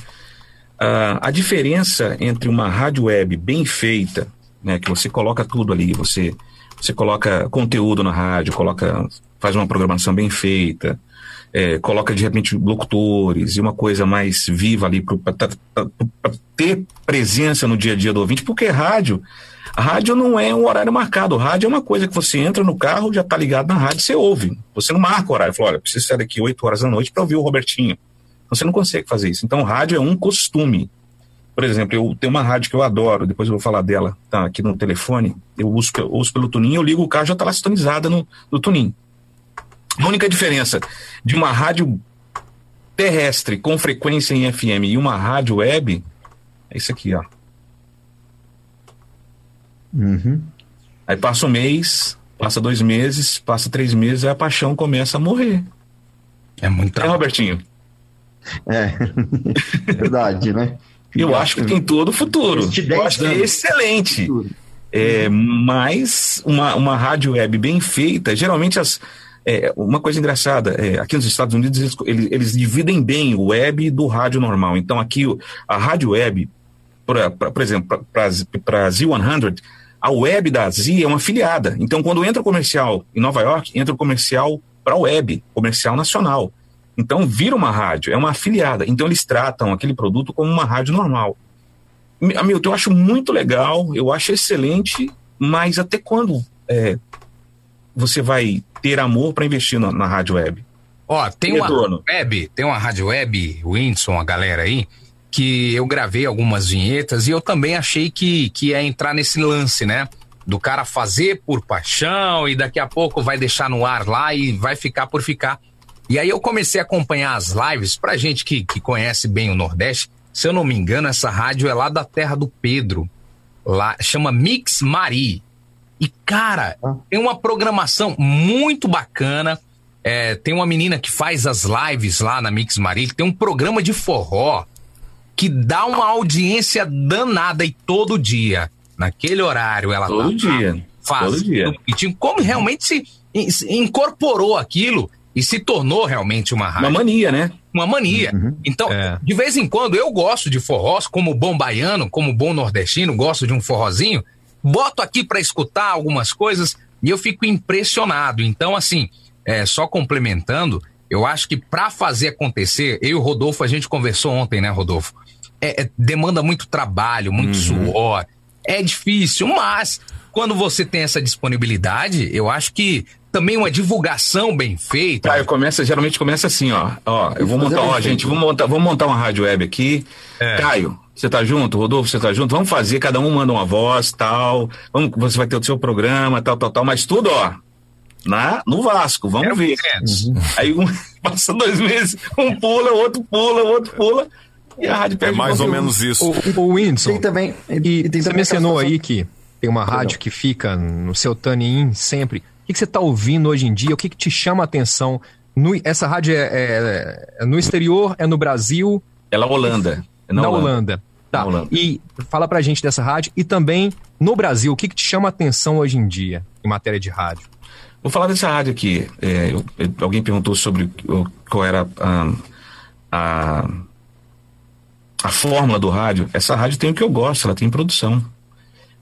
Para mim, é a rádio mais bem produzida do mundo hoje chama Q Music, da Holanda. Né? Pensei que fosse da Bélgica. Ela tem, ela, a da Bélgica também, mas a da Holanda é melhor. Ela é mais bem produzida. É, é uma rede. Chama Q Music. Ela é. Rapaz, essa rádio ela é fantástica. Das vinhetas cantadas, da produção, da operação dos locutores. É, é uma rádio assim que, que dá prazer ouvir. É, um- Deixa eu cortar tem- aqui. Tá o logo dela aqui, quer ver? Ó? Eu, essa é a minha rádio favorita. Eu, eu gosto mais dessa rádio do que as rádios americanas, que por sinal estão tão bem ruins. Essa rádio aqui, ó, deixa eu ver, dá pra ver aqui, ó. Esse, tá vendo aqui, ó? Vermelhinho? Music. Kill Music. Ela é Que bem music, bonito, né? É bem bonito. É bem bonito. Ou, ouça, branco com laranja, né? é, Júnior, ouça, ouça essa rádio, ouve a da, da Holanda. De Amsterdã, da Holanda. Muito bem, aproveitar aqui espa- da rádio. Espaço aqui, mandar um abraço pra rapaziada que tá pedindo alô, né? Que a gente tem que dar moral também pra galera que tá dando essa audiência boa pra gente aí. Um abraço aqui pra turma do 9292 em São Luís do Maranhão. Inclusive, é um grupo da Rádio 92, onde o Whindersson. Boa rádio, muito boa essa rádio. Trabalhei lá, a última rádio que eu passei lá no Maranhão foi a 92. Em produção, hein? Muito Tem bem. produção. O Ferri atende lá, né? Com as vozes. Você tinha um E a rádio é muito bem montada, né? muito boa estrutura, né? E o Josivaldo tá lá, o grande Natanael Bramer, rapaziada boa, o Rodrigão, que também tem uma rádio web muito bem feita, uma rádio que não perde pra nenhum O Rodrigo, é, o Rodrigo, ele toca umas músicas lá, uns lançamentos, tô ligado. Criativa, sua voz padrão dele lá, e o cara investe, ele paga lá, né? Direitos autorais, o ECAD, enfim, ele leva realmente profissional Hum, a rádio dele, né? Muito se, legal. Se for assim, vai longe. Vai longe, sim. Eu acho que é o futuro do rádio, né?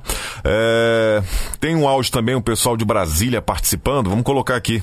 Fala turma, boa noite, tudo bem com vocês? É, meu nome é Ed.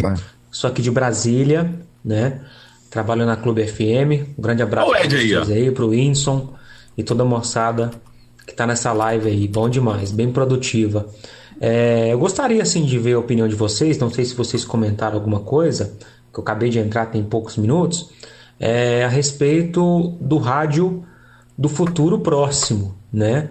A gente sabe que com essa com essa pandemia, né, os números tendem a mudar e eu queria saber a opinião de vocês. Vão mudar para mais, para menos? O mercado do rádio vai crescer? Qual que é a, a visão de vocês a respeito até de uma de uma pesquisa que saiu, né, da Cantaribop, Cantaribop Aumentou, sobre né? impactos no consumo de mídia rádio é, por causa do Covid-19. Tá bom? Obrigado vocês aí, tamo junto e vamos nessa. Boa live pra todo mundo aí. Valeu, irmão. Obrigado pela O Ed participação. Christopher. Valeu. Gente boa demais. É piolho, viu? É função, né? Função. É piolho. Ah, tem mais áudio aqui, né? O pessoal participando, interagindo. Vamos lá. Ah, na verdade, aqui é o- uma pergunta por texto. Pergunta aí sobre a questão do Jabás e ECAD. Isso existe nos Estados Unidos da América, Wendson? E da cadeia.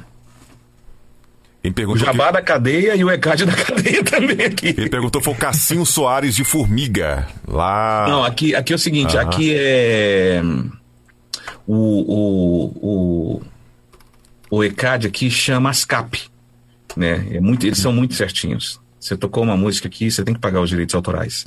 E Jabá aqui chama Peiola. Então isso aqui eles não, eles não é, tipo assim, uma promoção com uma rádio, tudo bem. Agora, o, o- o coordenador ou o diretor receber, colocar no bolso para tocar, é crime isso aí. É taca, né? É, aqui também, o né? Rodrigão Big Show tá perguntando aí pro Whindersson é, qual é a diferença entre as rádios americanas e as brasileiras. Eu acho que primeiro é a língua. Não, né? tem, tem uma diferença, tem uma diferença. É o que acontece é o seguinte: geralmente o que acontece aqui é a- a- as rádios aqui elas nunca são de um dono só. Tipo assim, elas não, não, é muito difícil você ver aqui o Júnior Formiga, o Júnior Leão, que tem duas rádios. O que vai acontecer é o seguinte: ah, tem a, vamos supor, tem a Intercom, que é uma empresa de comunicação, ela tem oito rádios em Atlanta.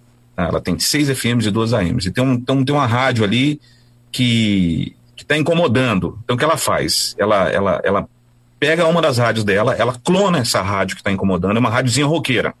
Geralmente, sempre uma rádiozinha roqueira se destaca, né? Uma alternativa. Ele- ele- o que o cara faz? Ele clona essa rádio, vende o comercial para os anunciantes dessa rádio quase de graça e quebram a rádio. Eles quebram a concorrente. E, e- e- eles tomam conta dessa rádio. Então, o que, que eu quero dizer com isso? Aqui, geralmente, em cada cidade existe uma rádio só no segmento.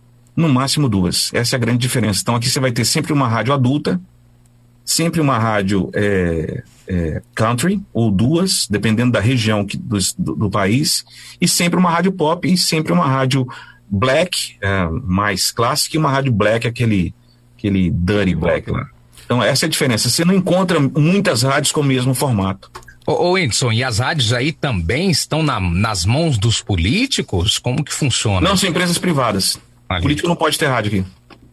Tá vendo? Olha que diferença. Você né? falou da tua história aí de duas rádios que eram de políticos e a gente falou isso aqui numa outra live antes mesmo de, de entrar nesse projeto na frequência sobre isso. Eu acho que o, o que mata aqui no Brasil, é, o que não permite que as rádios tenham produções e, e investimentos maiores é isso.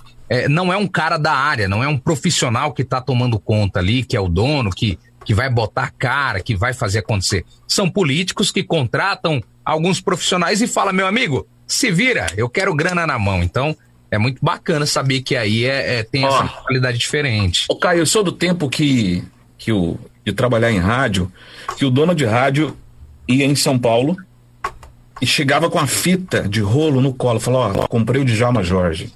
Olha aqui que eu comprei. Então o cara vibrava com isso, o cara em São Paulo comprava uma, um SPX, trazia no colo no, no, na Varig, né? Tá aqui o SPX. Então eu acho que o grande, o grande diferencial dos anos 90, dos anos 80, para o que a gente está vivendo hoje no Brasil, são que. A grande diferença é que, por exemplo, você não vê muito. Aí, ó, a fitinha aí, ó. Ó, o rolinho. Ó. Quem não sabe o que, que Você é. não vê muito júniors por aí, entendeu? Você vê muito dono de rádio sendo dono de rádio. Agora, o rádio É difusor, você não vê mais. É. O. Djalma Jorge, que o Whindersson mencionou ali, inclusive, era um personagem do Tutinha, né, Whindersson?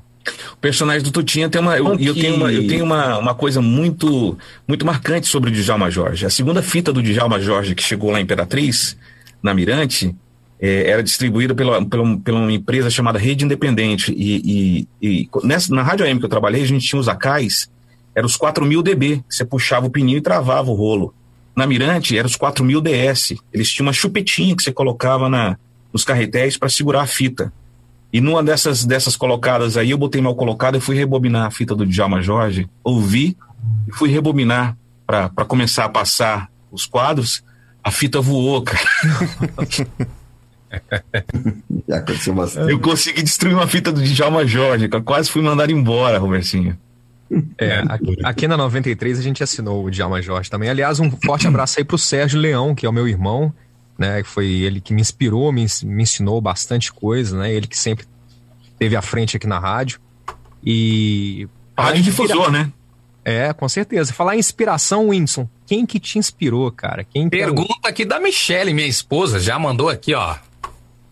Quem que fala te aí. inspirou e quem que continua te inspirando? Vamos lá, vamos mais profundo aí. Ixi, pergunta difícil, hein? Lascou. É o seguinte, mo- quando eu tava no Maranhão lá, eu percebi que tinha uma coisa diferente, né? Os caras chegavam lá, lá em Imperatriz, a, tem, a, a- a cidade de Imperatriz ela é cortada por uma rodovia, né? BR-010, então é, é cortada no meio. Então sempre trouxe, ah, sempre atraiu muita gente do sul, do sudeste, então tinha muito mineiro, tinha muito paulista.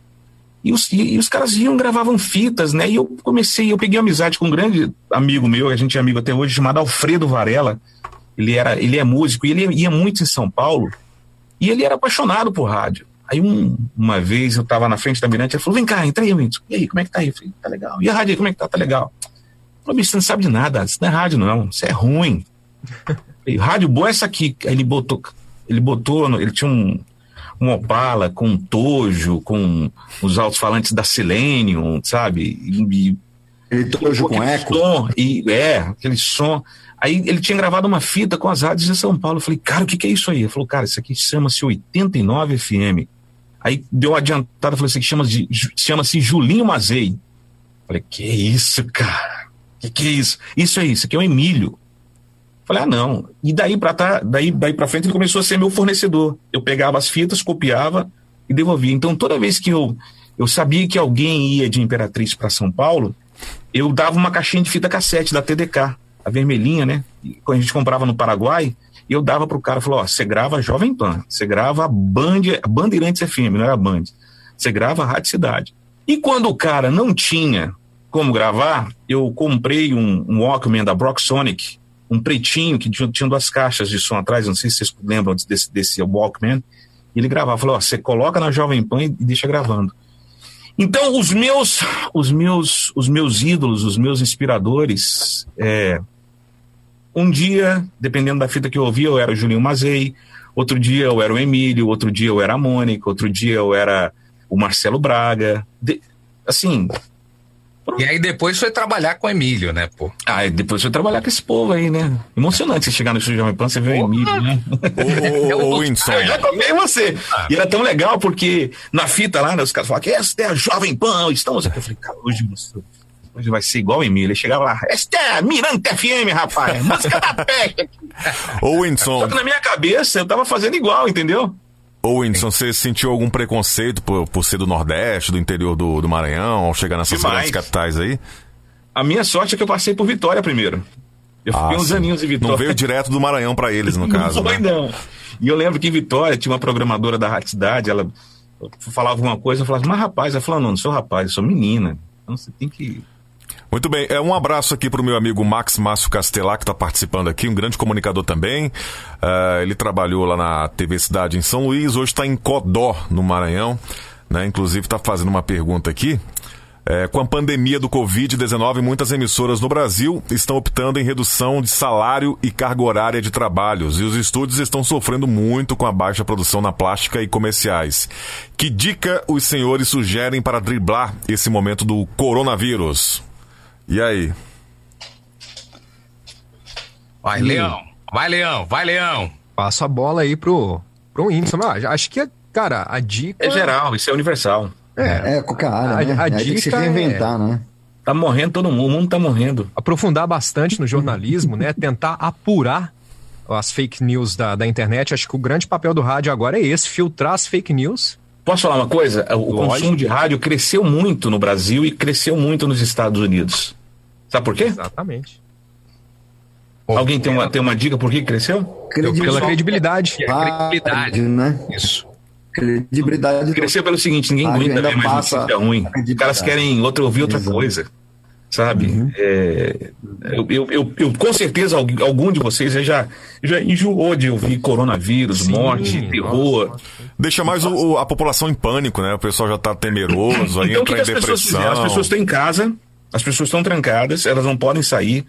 Dá aquele climão, sabe? Em casa. O cara vai ficar em casa vendo, como diz o, o Gustavo Lina, coronha vírus. Os caras querem ouvir outra coisa. Então, assim. Precisam de uma válvula de escape, né? É, é. Então, na verdade, foi isso que, que fez com que o rádio crescesse muito. Mais uma vez, gol pro rádio. Parabéns. Essa é a função do O problema que, que, que, que eu vejo, assim, é que muitos diretores é, de O rádio, cara tem um Avalon aí, ó. muitos O senhor diretores. também tem, hein? Mas eu não tenho voz, viu? Então não adianta porra nenhuma. Mas vamos lá.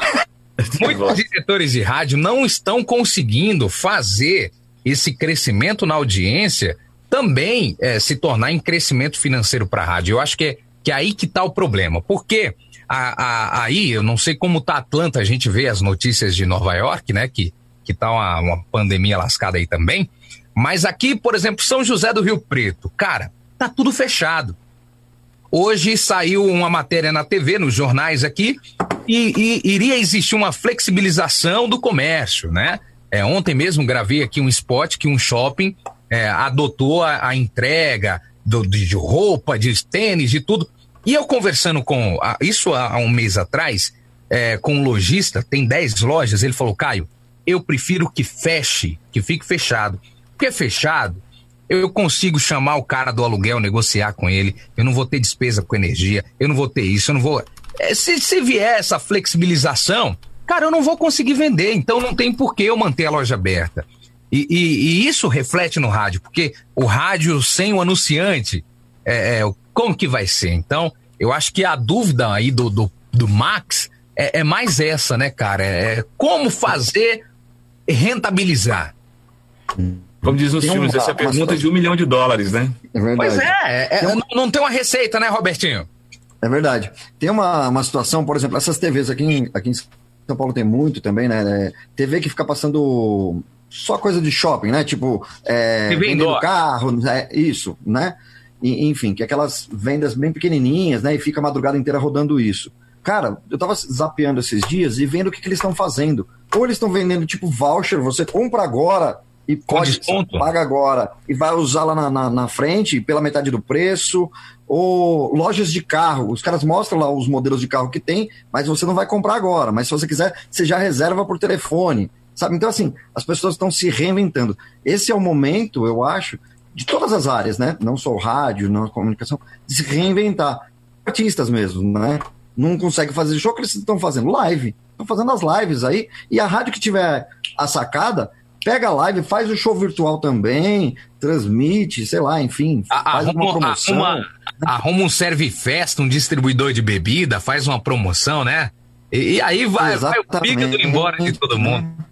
Oh, é... Aí é criatividade, né? Você tem que, no momento do. Nesse caso, assim, da do nossa curva ao contrário, né? Do, do coronavírus, no momento do desespero, cara, você sabe que você tá vendo que o barco tá afundando, você tem que, opa, respirar e ver qual que é a saída, né? Qual, por onde que você vai criar. Eu acho que criatividade, para o radialista, é, é, a, é a boia do salva-vidas, né? A sobrevivência. É. Você tendo criatividade, sai na frente de todo mundo e, e, e vai. Né? Daqui a pouco vai sair alguém aí inventando alguma moda, muita gente Com tem algumas ideias legais aí, até por redes sociais mesmo, Instagram, é, o, já essa ferramenta, né, que a gente já, o que a gente está fazendo aqui, por exemplo, né, muitas vezes é porque a gente está conseguindo tempo, entre aspas, de estar tá todo mundo reunido e as pessoas assistindo também. Quando voltar à rotina normal, às vezes fica até mais difícil. Uma ideia live, que surgiu né, dessa, é, dessa, nessa pandemia foi o próprio Na Frequência, né? Isso. O Rodolfo, a gente é, depois o Leão veio agregar, o Robertinho, que ouviu a primeira live, viu a primeira live no trânsito, no carro, entrou em contato com a gente. Então, é, realmente a gente. É um momento onde eu, particularmente, estou aproveitando para conhecer lo, novos locutores, estudar um pouquinho mais dos equipamentos que eu tenho, das produções que eu, que eu faço aqui. Então, é, é, é complicado, mas o que a gente tem que ter em mente é que vai passar tudo isso aí. O Leão, que é diretor de rádio, eu queria que você falasse mais, Leandro. Você falou do jornalismo, o que, que você está ampliando mais aí na rádio? Está funcionando em horário reduzido, não está? Como está a programação musical? Cara, é, então a gente está procurando, é, é isso mesmo, é o, a equipe de jornalismo aqui procurando o tempo todo e, e atrás de confirmar as fake news, entendeu? Porque toda hora chega uma notícia, ah, aparece, aqui graças a Deus na minha cidade ainda não teve nenhum caso confirmado, entendeu? Mas toda hora no grupo de WhatsApp. Mas esse vírus não pega em formiga. Graças a Deus, Deus te ouça. Apareceu um caso, aí então a gente vai atrás apurar isso, entendeu? Então é, a gente meio que, que virou um porta-voz da, da Secretaria de Saúde, entendeu? Então Legal. é isso aí. Vamos aproveitar aqui é, para virar um pouquinho o assunto, uhum. já que o Whindersson brincou com o Avalon do Caio, e é um assunto que todo mundo sempre comenta, sempre questiona aqui com a gente sobre equipamento de áudio. Whindersson, Whindersson qual que é o seu setup aí hoje em dia que você está usando Antes, aí? Eu posso, posso brecar a resposta do Whindersson? eu quero saber qual é a mágica dele. Ele está com o microfone na mão que ele faz assim, ele tira da mão e continua a voz saindo. É. Né? Quero saber qual é o segredo desse é o microfone Serap, né? aí. Isso aqui é a lanterna. Mas pode responder.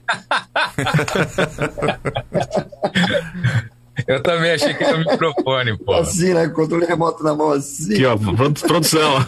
Olha o microfone. 49 aí? É o 49. Aí, Leon.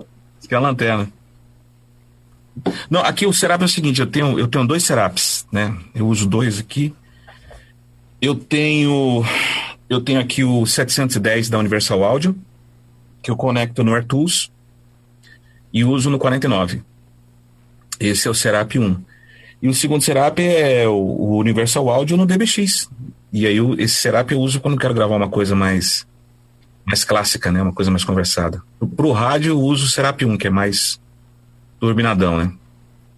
O Avalon, você tinha, você tinha um Avalon também? Eu tinha um Avalon. Não. Você viu, você viu alguma diferença, Wendson, do Avalon? As pessoas perguntam muito, né? Pra gente. Ah, não, o Avalon é o seguinte: o, o, o, Caio tinha que ser nomeado o embaixador oficial do Avalon, Caio César, né? Porque. É verdade. É, é, engraçado, as pessoas elas, elas imaginam que elas vão comprar o Avalon, vai ver o Caio junto lá dentro. Né? É. Né? Mas não é, muito, acontece muita coisa depois do Avalon. Tem muita coisa ali. É, eu já falei e... aqui que o Avalon sozinho não faz mágica, pô. Não, o Avalon, ele, o, o preamp dele é muito bom. Muito bom. Muito bom. O, o compressor dele é muito mole, né? Ele é muito. E As ele, pessoas acham que mexeram no compressor dele. O compressor dele era mais, era mais molão ainda. Então, por exemplo, ele, ele não, o, o release é, tá... ele é muito lento. Então você fala, ele derruba, volta. Eu, eu, uso bastante aqui o hum. compressor do DBX. O DBX, exatamente. Então o que acontece? Se é para você comprar um, um channel strip que tem equalizador, compressor e preamp e pagar uma fortuna, é melhor você comprar um bom um bom preamp, tá tudo certo, né? Você tem que mexer. O que, que você acha do, do Symmetrix ou Symmetrix? Do 528E? É, muito bom, muito bom, muito bom. É, Bom, tem eu gosto. Mas né? o Symmetrix, ele é um, ele é um, ele é um, Rodolfo, ele é um, um, um aparelho muito bom pro ar, porque ele tem, ele não tem os controles assim para gravação, ele não tem controle de ataque nem release, tanto é que quando você ele grava no Symmetrix, o primeiro pico vai lá em cima, depois você tá consertando ali toda hora no É. Normalize, né? Exatamente. É, é muito bom, é excelente, mas É ele é mais branco. pro ar mesmo. O Whindersson usa a versão digital, né? Que é o AirTag. É a versão é digital, é, é a versão digital do Artus. Ó, depois você tira uma foto e publica aqui no grupo pra gente, tá? Tá, não, eu mando, eu mando. Pronto, fechou. Cara, cara preta, não dá pra ver regulagem nele, não. Só falar aqui com a galera que o pessoal tá comentando bastante. A gente tá aí com um pico de 48 pessoas. Ah, aí você tem um número mais real, né, Rodolfo? Aqui deu 57, né? Agora tá em 49. Pronto. Pessoal, gente, a- a- o bate-papo aqui às vezes é tão legal que não dá pra gente ficar respondendo a todos os comentários, mas depois a gente vê um por um aí, tá? Manda um abraço pra galera aí, Rodolfo. Vai lá. Bom, te mandar um abraço aqui pro Fernando Carvalho, que tá em Imperatriz, aí, acho que a terra Aí, é do... É, sua- é Imperatriz a sua terra? Ou, É, minha terra, minha terra. Muito bem, Imperatriz. Não, não nasci lá, mas eu, eu, fui criado lá de, dos 5 aos 15 anos de idade. Você é de onde mesmo? Eita, tá com tempo aí? Tô. Então, eu nasci numa cidade que, que era Goiás e agora é Tocantins, é Guaraí, no Tocantins. Agora aí, Só que eu fui Tocantins. registrado em Redenção do Pará. Moço do céu. E depois a gente foi morar em Conceição do Araguaia. Cara, é mais depois a gente rodado que pra Araguaína, do Tocantins, e depois para Imperatriz. Depois para Vitória, depois para São Paulo. Muito bem. O Thales de Mileto. Foi lá que eu conheci o Silso. Alcius, famoso É piada interna aí, né, Roberto? o Marcelo Marcondes, Foxrite Master Pro, alguém já usou? Cara, cara prata, né? Eu uso o Trackmaster Pro, que é a versão mais reduzida dele. É. Bom, um abraço pro Diego Carvalho, que tá em Minas Gerais. Um abraço também ao meu amigo Chocolate aí da Rádio 92 FM de São Luís, grande comunicador, faz o Na Hora, um jornalístico muito legal. Grande abraço pra você, Chocolate. Ah, também o Ari Gomes está com a gente aí, o grande Edu Venturini, o cara que apresenta o Goiás da Sorte, grande parceiro. Edu, Venturini. Gente, boa, demais, né? Gente fina. Grande comunicador. É, o meu amigo Frank É o. Ed Venturini, né? Isso, É Ed, o Ed. Venturini. Ed Venturini.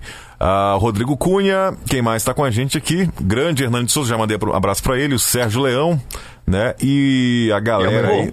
Sérgio Leão, ó, tem al- alguma, alguma É meu irmão. primeira coincidência, hein? Elze Howley Gonçalves de Imperatriz também está com a gente aí, dizendo que é a terra natal dela, na verdade, né? O, o Rodolfo, Ah, tem uma outra, tem uma outra sala que o, que o Roberto fez aí no, no grupo também, que eu acho que você não tá vendo, você tá no. não, não. É, aí tem outras participações aqui. Manda Só mandar aí, um abraço aí, aí. também pro Júnior Narrador JC, o Rodrigo Paulo o Digão, que é da, da Rádio Cidade lá de Floripa, tá acompanhando a gente, pedindo pro Clay depois contar uma história do, do Tutinha. A Marcela de Barros, várias.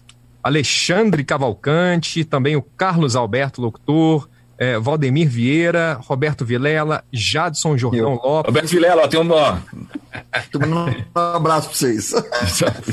Fernando Oliveira e, para fechar aqui, o Valdemir Vieira, a Thaisa Pimenta, o Leandro Silva, o J. Júnior e o Juliano Nascimento. Tem uma galera aí, cara. Aqui Tem um- também tem, ó, o DJ Kelson Bacelar de Macapá, no Ama- Amapá Norte do Brasil. Ah, o grande R Filho Locutor tá ligado com a gente aí. O Caco Lopes de Ribeirão Preto. o Grande abraço. Caco, o Tudão, coordenador da, da Mega, Mega Ribeirão. Muito bem. legal. E aí, Rapaz, isso- só, só É Mega, essa boa. onda pega. uma, uma turma boa aqui na nossa live, né? Gente, ó, obrigado, viu? Obrigado a todo mundo aí que tá fazendo esse projeto dar certo, acontecer. É a nossa segunda live oficial aqui no grupo. É, peço para que vocês sigam aí depois o Rodolfo. Tem muita gente que já conhece o Rodolfo, o Júnior Leão, o, o Robertinho. Galera, procura aí quem precisar de ajuda para trocar ideias sobre equipamento. Também estou à disposição, tá? É, hoje a gente está recebendo aqui o Whindersson Clay. Eu já vou emendar aqui uma pergunta. Um, um abraço pro Jadson Jordão, mandou um recado aqui no. no, no no, JJ no, Rec. no Whats, é, JJ Rec. Ô, ô, Maranhense também, viu? Hã? Maranhense, é de São Luís. Maranhense, Tá- Maranhense. Tá, em São Paulo, né? Tá. É, ó, ó? Os maranhenses O ainda vão Jadson dominar é o o mundo. equipamentos, hein? É, os maranhenses ainda vão dominar o planeta, meu irmão. Não é, rapaz? Ó, o José Reis está aqui. Só faltou eu, não faltou mais, José. Obrigado, viu? Clay, cara, é- essa. Eu tenho muita vontade, mas muita vontade de um dia morar fora do Brasil. É, sou apaixonado aí pelo, pelos Estados Unidos. Fico aqui ligado no History, em tudo quanto é canal, os programas americanos, eu, eu me identifico muito. Tem um canal bom pra você assistir, então, já que você gosta. É, eu- Tem um canal chamado Smithsonian. E ele tem uma série que chama ah, Aerial America. Ele, ele, ele filma os estados por cima Que legal, e velho. vai contando. Depois pesquisa, vou te mandar depois o nome. É bem legal isso aí. Você vai gostar bastante. Eu não sei nada de inglês, tá? Mas, mas eu vou, vou assistir. Não, mas. Não, mas. Vai, vai, vai, vai dar. É, é, é, Don't gente to high, don't to rain. Aqui tem o Brasil visto de cima também, viu? Tem. Tem visto de cima? no Globoplay, é no Globo mais alguma coisa, não é isso? Deve ser então licenciado. É uma série muito legal, chama Aerial America. Então, eles, ele, ele conta a história do estado e, e são todas imagens aéreas. Então, é Rapaz, eu, eu, eu vi agora, quero deixar pra galera, quem, quem é, eu acho que todo locutor tem um pouco do, de empreendedorismo, né? Cara, eu, eu vi a Guerra das Colas, fantástico, um, um documentário que o History fez, tá no YouTube, que fala aí da Coca-Cola, da Pepsi. É. E a gente- a, a Coca-Cola é daqui de Atlanta. Ah, já vi. É a cultura. Por exemplo, quem é de Atlanta não toma Pepsi nem a pau. E É, é a é mesma coisa difícil encontrar. que Palmeiras, cara. Então, a cultura do americano assisti, é já. algo que. Já assistiu? É algo que Já. me fascina. E queria que você contasse essa, essa migração sua. Eu tenho um amigo hoje, baterista, não sei se a galera conhece Oficina G3, meu amigo Luffy, tá morando é, na Califórnia aí, e, e ele conseguiu o green card depois que ele juntou o material, contratou um advogado e provou que ele era um baterista famoso no Brasil, e os caras deram o green card para ele. Como que você conseguiu o green card? Como que você qual, qual foi a tua adaptação, a da tua família? Conta um pouquinho pra gente aí, cara. Bom, adaptar com coisa, com coisa boa é fácil, né? O ruim é é ir, ir pro Irã, né? Aí, Aí é foda. Não volta, Clay? Não tem vontade de voltar?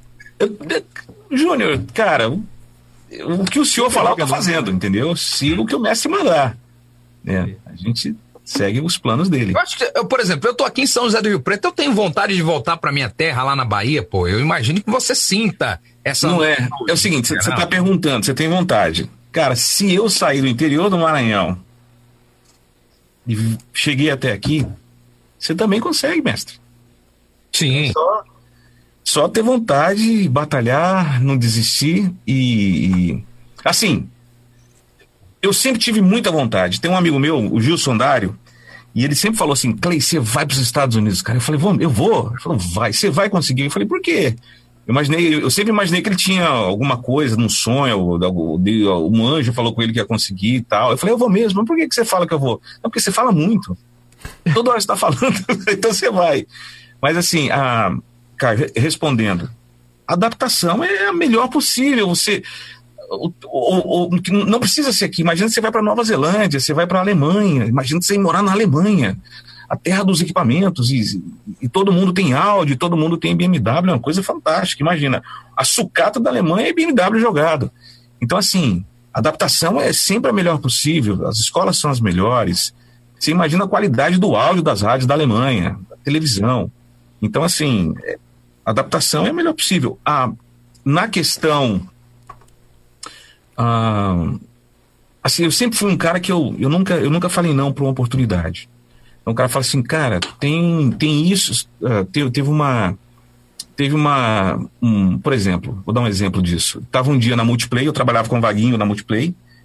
E ele chegou um dia e falou: Clay, cara, tem um cara da Rede TV aí, o cara quer que eu vá gravar um negócio aí pro Sérgio Malandro. Eu não tô afim de. Esse cara tá me enchendo o saco, cara. Eu não tô afim de gravar, não. Você não quer gravar lá? Eu falei, eu quero. Eu vou. Só que eu tô sem carro. Ele falou, não, tá aqui, ó. Cara chato. Toma a chave aqui, vai no meu carro.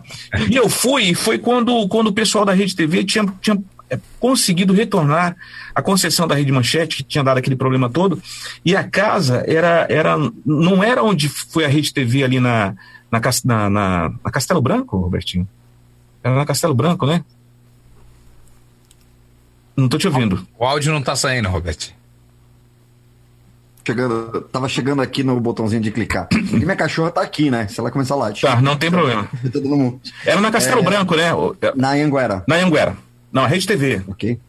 É Rede TV. A Rede TV, né? Mas Não é a Era Rede TV? Anguera? A manchete, você tá falando? É. Não, a Não, manchete, Manchete. era, era no bairro do Limão ali. Não, ele, eles tinham um estúdio ali na, numa, numa avenida pedagiada que eu não lembro o nome, mas acho que era Castelo Branco. Acho que era Castelo Branco. Não era ali É, perto ser, porque é perto de Alphaville, por aí. É, né? é, é, isso mesmo. Isso. E aí o que aconteceu? Eu fui gravar, era numa mansão, e, e o cara falou assim: ó, você vai gravar um negócio, é o programa do Sérgio Malandro, ele tá voltando pra televisão, um comercial que você tem que gravar, e toma aqui, ó. Me deu um microfone, puxou o fio, falou: ó, você entra aqui que você grava, eu vou fechar a porta e você grava. Sem, por tudo que é mais sagrado, eu gravei dentro de um banheiro. Gravei. O cara falou: cara, gostei. Você tem vontade de, de trabalhar na televisão? Eu falei: eu tenho. Então tá. E aí, depois disso, os caras me chamaram e eu passei a, a- a fazer aquele Interligado Games. Da... Era um programa da Fabiana Saba. Eu ia, to- toda semana eu ia lá na Rede TV, eu falava assim, ó. Caiu a ficha, tá no ar o Interligado Games, equipe amarela, Rodolfo e Júnior, equipe verde, é, Robertinho e Caio. E os caras me pagavam uma fortuna pra fazer isso. Então, então eu nunca falei não. O cara fala, ah, tem isso aqui, você quer? Eu falei, quero. Vou experimentar, né?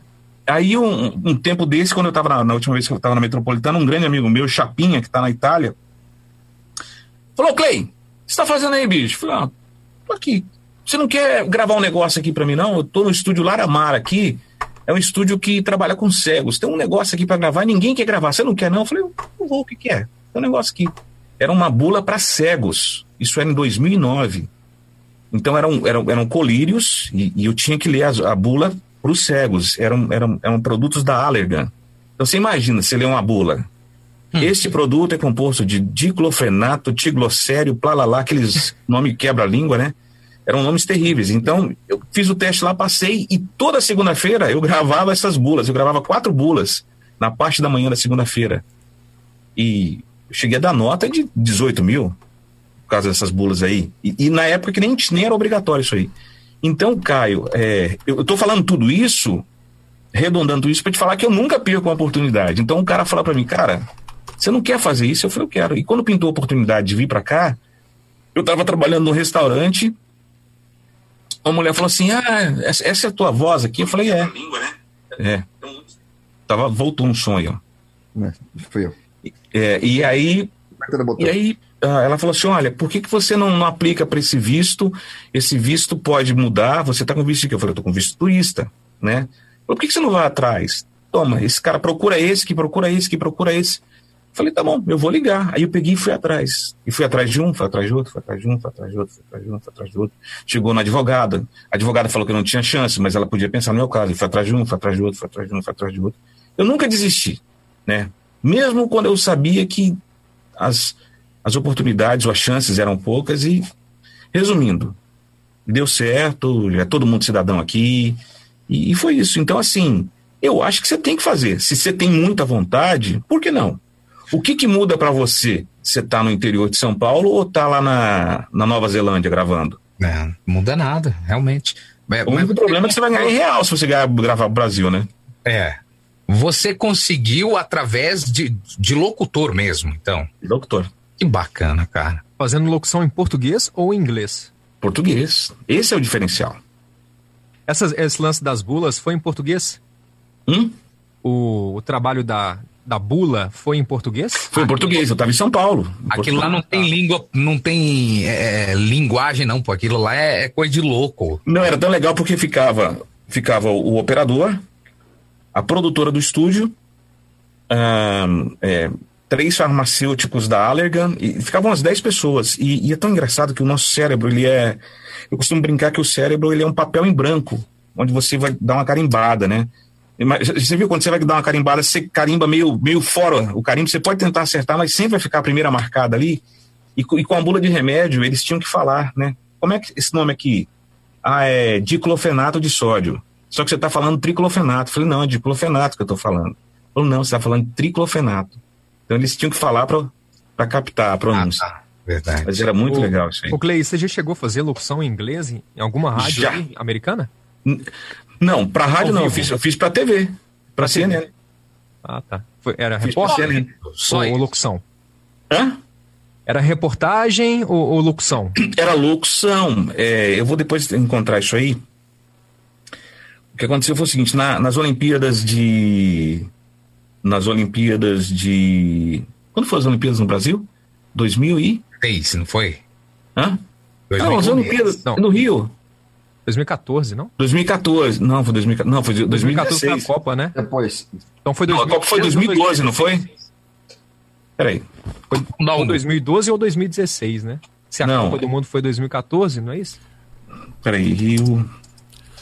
Um abraço aqui pro Márcio Leal, da Clube de Brasília, né? Tá ligado aí com a Ma- O. Márcio é o coordenador, meu Exato. coordenador da Clube de Brasília. Tá ligado aí com a gente. Um abraço. Lindão. Adoro. Ó. Foi 2016, as Olimpíadas foram em 2016. E o que, que eles queriam? É, a- a- eles, na, na- TV, eles produziram uma série em 360. f- E eu participei desse projeto. Foi muito legal, porque era, era uma série de, de, de reportagens em 360. Então, por exemplo, subia o morro no Rio de Janeiro e, e você virava a câmera e tinha um cara tocando funk e o som da caixa mudava para o lado esquerdo do funk. Aí você virava para o lado esquerdo, tinha um cara tocando berimbau e capoeira e mudava o som. E eu fiz a narração disso em inglês. Então foram quatro peças. E eles queriam um louco, alguém que, que fizesse a narração em inglês com o sotaque eh, latino, né? Que é bem diferente, né? E eu fiz isso aí lá, então foi muito legal. Depois eu vou, vou tentar achar isso aí, ver se eu consigo. eh, Pô, vai ser uma honra pra gente ver isso aí, cara. O... Posso uma pergunta? Tem. Manda. Ah, vou, deixa eu falar uma coisa aqui. Falando em Copa, tem uma história da Copa muito legal. É... Pergunta pra mim, você, qual, qual- onde, qual foi a coisa mais interessante que você já fez no rádio aí, narração? Pode perguntar. Qual foi a coisa mais interessante? Então, tem a história da Copa. Deixa eu contar vocês. Boa você ter perguntado. Boa pergunta isso aí. Eu gravava, gravava para um estúdio em Portugal. Eu gravei muita coisa para esse estúdio. Eu era um produtor em Portugal. Eu costumo dizer que, que locução é uma, caixa, é, uma, é uma mensagem que você coloca na garrafa e joga no, no mar, né? Ela sempre vai chegar em algum lugar. E aí, esse pessoal, eu gravei para esse estúdio, eu gravei muita coisa, muito e-learning, né? Eu gravei, por exemplo, o último manual do BlackBerry, o último BlackBerry que saiu, o manual em português, falado foi eu gravei. Então era assim, eu gravava muita coisa para essa produtora. Depois acabou, eh, os negócios ficaram ruins e, e- eles pararam de fazer. Hoje só o, o dono do estúdio está fazendo sozinho. E ele me liga. Ô, Inks, como é que tá? Falei, tudo bom. Era Voxer na época, né? não tinha WhatsApp. Em 2002 era o Voxer. Olha, tem um texto para você aqui, é o seguinte: os caras vão fazer o sorteio da Copa num hotel na Bahia. E vai ter um circuito lá interno e, e precisa gravar umas vozes aqui. E, e eles ouvirem gostar da tua voz. É mesmo, que bom. Então, vamos gravar? Eu falei, vamos, claro, vai ser uma honra. Só que tem um problema. Ele falou, o quê? Eu tô gripado. Eu tô sem voz. Ele falou, não tem problema não. Hoje é terça-feira. Eu quero montar esse final de semana, quarta-feira, quinta-feira eu te ligo. Eu falei, então tá bom, beleza. Quinta-feira ele me liga. Winsel, oi. Ricardo, tá pior, tô sem voz. não, não, não, beleza, tem problema. Te ligo no sábado. Então tá bom. Ligou no sábado a mesma coisa. Eu falei, olha, deixa eu falar um negócio. O dinheiro é muito bom, mas não dá pra gravar. Eu falei, não, cara, vamos gravar. Agora, eles, eles adoravam, vai ter que ser você. Eu falei, não, não tem como. E aí, domingo tava, a gente gravou na segunda-feira de manhã esse negócio, eu gripado, gravei o que tinha que gravar, que ia rolar no circuito interno de televisão lá, beleza. Gravei e mandei. Tá. O negócio acho que ia ser na quarta-feira tal. Tô em casa, eu trabalhava na TV, nesse horário eu entrava na TV. Eu entrava quatro da. Não, eu entrava cinco e saía uma da manhã. Tô lá e começa a tocar o Voxer. Toca o Voxer. Ô, bicho, tô ouvindo tua voz no Sport TV. Ô, tô ouvindo tua voz na Globo, tô ouvindo tua voz na Bandeirantes, tô ouvindo tua voz sei o quê. Eu falei, ah, como assim? Eu falei, grava isso aí e me manda. Aquele negócio que era para rolar interno lá no circuito, na verdade foi gerado pela FIFA, pela televisão, para todos os países que estavam assistindo o sorteio da Copa. Então, sei lá, 80 países, 50 países, todo mundo ouviu minha voz lá. E, e o cara falou: Ó, o Galvão Bueno tá falando em cima de você aqui. E eu tenho isso aí, depois eu mando para vocês verem. Pô, que legal. Se você observar, eu tô gripado na gravação. E eu, e, eu, e eu falo: olha, daqui a pouco vai ter o sorteio da Copa, seja bem-vindo. E agora a Fernanda Lima e o Wilbert, lá, o marido dela, que eu não lembro o nome. É, mais ou menos isso aí. E, e- e é isso aí. E esse foi, foi a coisa que aconteceu, que, onde foi mais longe, né? Foi um, Que legal. uma coisa muito legal que, que eu fiz. Eu não tinha noção para onde isso aí. Fiz meio contrariado, que estava gripado. E, e aconteceu. Ô, vocês estão sentindo falta de alguma coisa aqui, turma, da, na frequência? Joel, O, o, eu tô. Fo- Fora o Joel, Joel. fora o Joel. Não, fora o Joel. O Joel tá, tá de castigo. Eu falei, ah, não deu, sentindo- não deu tempo Eu tô sentindo em falta casa. o seguinte, ó. Eu tô sentindo falta. Eu tô café. sentindo falta. Quantas doações já? Como é que estão as doações aí? Isso. Até agora nada. Fala Vamos agora. fazer uma live assim, hein? Ó. Solidária. Cinco Doações, hein? Ou é, é o tempo, mais. né, cara? O tempo que É. a gente. Vamos, vamos, vamos divulgar. A gente estava testando aqui o Zoom, né? Nas primeiras lives, aí sempre caía em 40 minutos. Ah, é aí verdade. chamaram o um break. Clay, chamaram o Whindersson Clay. A gente, não, o cara é pica das galáxias, a gente não pode ficar interrompendo aí a live. Então, Chegou junta- a conta aqui do Zoom aqui em casa. É, Foi isso aí, não foi? Foi. Aí juntamos aí, é, fizemos uma vaquinha e vamos agora. uti- estamos utilizando agora o profissional, que a gente pode passar acho que 24 horas. Aí o Robertinho falou, pô. Mas tem um tempo aí, limite mesmo assim, de 24 horas. Falei, putz, o cara passar um dia em uma live, esse aí não tem o que fazer, não, viu, meu irmão? Bateu o Gustavo Lima, né? Mas é A isso câmera de aí. segurança, né? Ó, um abraço pra rapaziada que tá chegando aqui. E falar nisso, vamos falar sobre o horário e aí? A gente vai che- chegar até as 10? Como é que é? Como é que tá o tempo de vocês aí? A gente geralmente vai uma hora e meia, né? né? eu tô é. por conta. O Whindersson, aguenta mais 30 minutos com a gente Tamo aí? junto aqui. Eu quero mandar um, um beijo pra ele. Um beijo aqui. falou, né? querido J Bala. J Bala. Ah, JB. J Bala. É do Rio de Janeiro ele? Não, o J ele tá lá no, no Paraná, né? Tá no sul. Eu não entendi a piada. Hã? É, J J Bala. Bala, é. Não, peraí. Peraí. Deixa, deixa. Foi buscar o sorriso. Peraí. Ah, Meu tá. amigo, meu grande amigo, J. Olha aí. Opa, né? Que isso? É ele mesmo. Estados Unidos é Estados Unidos. Mostrar isso aqui, a federal É bate na sua casa. Que é pra pescar. O Leão tinha uma pergunta antes de- de- da gente falar desse negócio da Globo aí, né? Bom, é uma, uma pergunta agora tietando, né? É, é o seguinte.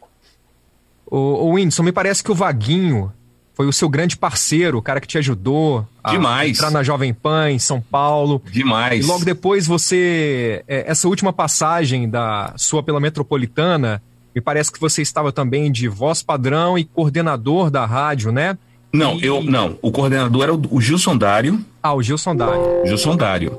Tá. Eu era o- meio que um produtor executivo lá, né? Eu cuidava da pessoal da rede, fazia escala, os locutores. E tava sempre junto. A gente chegava muito cedo na rádio nessa época, Júnior. Chegava às sete da manhã e saía oito horas da noite.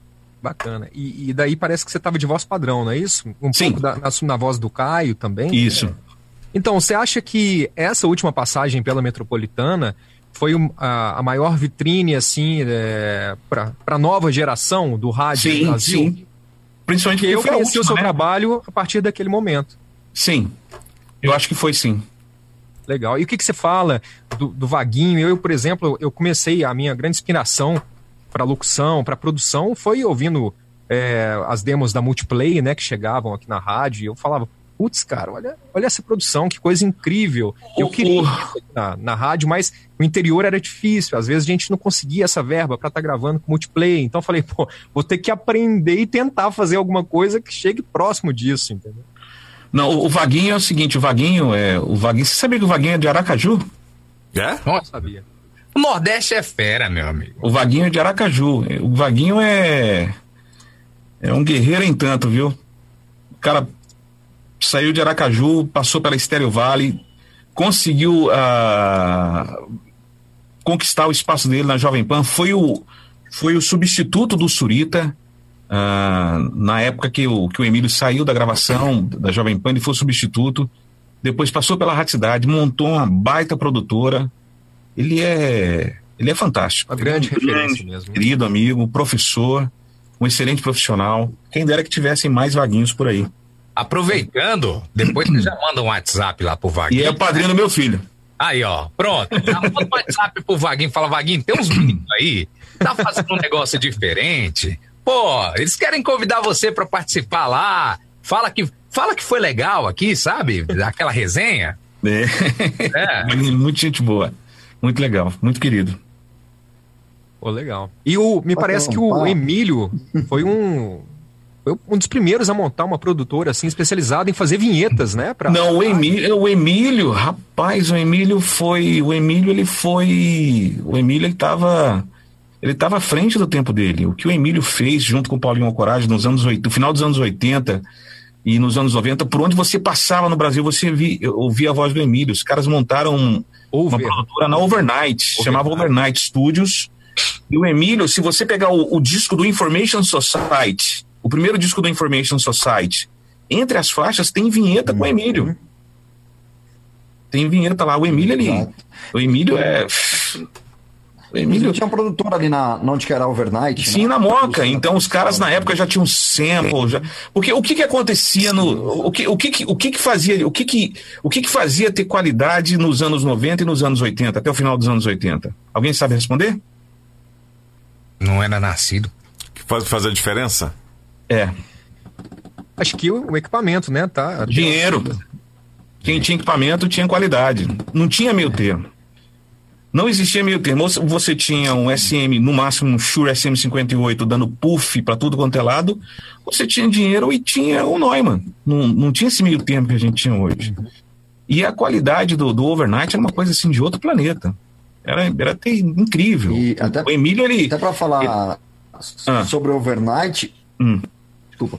é, eu cheguei a frequentar a matinê né, na Overnight, eu moro muito perto de onde que era o Overnight. É, o meu sonho, quando eu olhava lá que o DJ soltava as vinhetas, né, produzida pelo Emílio e tudo tal, o, o, Neumann. da voz do Lutrão não algumas vezes, soltava, soltava no gravador de rolo, né? Fala, cara, eu quero ter um negócio desse, né? É, você ficava assim, pagava um pau que tinha vinheta no meio da balada, era tudo, tudo produzido, muito bem produzido, né? Que, que instigava as pessoas cada vez mais. Mas não aquele negócio que é hoje de. de, né, você encontra esse, esse funk neurótico ponto MP3 no site e tal, tal. Não, não é Ó, esse né? aqui é o Emílio, ó. Ó, a pr- a primeira faixa aqui, ó. Ó. Atenção, hein? Exato. aqui- Essa vinheta quando aqui- soltava na balada. Quem fazia cara. esse efeito era o cara antigamente, né?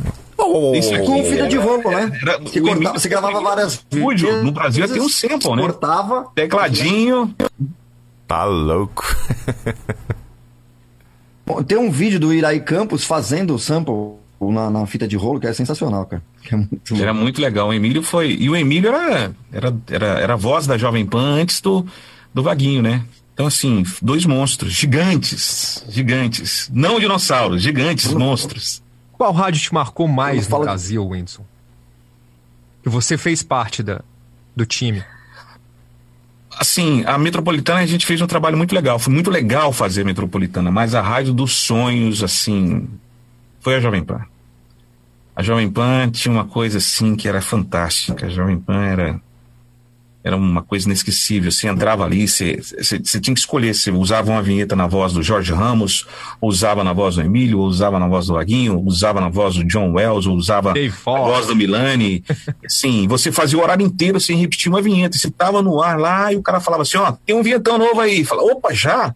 E você rodava um vinhetão três vezes, daqui a pouco tinha mais dois. E, e você voltava e tinha um quadro de humor. Era um, era um negócio muito intenso. É, é, eu tava um dia na Jovem Pan, a, a, Tutinha chega, a irmã do Tutinha fala: ó, você vai narrar a Fórmula, Fórmula Indy no Rio, você vai lá fazer a abertura. Então, assim, você, você entrava em lugares jamais. que você jamais Inimaginável. esperava inimagináveis. Por exemplo, tava ali o cara falou: ó, do, domingo vai ter uma domingueira da. Tinha uma domingueira na. Tinha uma domingueira no Moinho Santo Antônio e tem um show da Shakira. Você vai apresentar o show lá. Você fala, caramba, então assim. Você fala, o que, que eu tô fazendo aqui, cara? O que, que é isso? Então, assim, foi uma rádio. Era uma. Primeiro, a rádio era primeiro lugar em São Paulo. Primeiro lugar em São Paulo. Você fazia uma coisa no ar, todo mundo ouvia. E na Jovem Pan, nessa época, tinha uma coisa muito legal, é, que mudou é, a minha concepção sobre o que, que é uma equipe. As pessoas cuidavam muito umas das outras. Sabe? Eu, eu era o cara que chegava, que tinha acabado de chegar e estava ali no ar, e o Vaguinho chegava no ouvido e falou: "Ah, essa música aqui, a pronúncia é essa aqui. O Atina chegava, essa música é assim. Essa... mu-" Então, as pessoas cuidavam muito umas das outras. Muito, muito. Café era o cara que mais me ligava. Ô, Enzo, o teu microfone tá muito baixo, aumenta um pouquinho aí. Então, cuidava-se muito, as pessoas cuidavam muito da rádio. Que legal. Ali elas, elas, elas, elas, as pessoas amavam muito a rádio. Você colocar uma jaqueta da Jovem Pan na, na, na, na ir para um baile, você ia fazer baile da Jovem Pan, você levava duas camisetas. Uma você dava pro DJ, a outra você passava o baile inteiro com ela nas costas. Quem quer camiseta aí? Vamos dançar. Tocava três horas lá, ó. Muito bem, o, o Whindersson mandou aqui um material pra gente, vou tentar colocar aqui para vocês acompanharem também. Pra pôr no ar aqui, Whindersson, esses links? Pode pôr, é, não, é só pra mostrar a, a, Eu mandei aquela narração da Copa lá. Vamos ver aqui, vamos ouvir, né? É que tem imagem, né? Sem vídeo, né?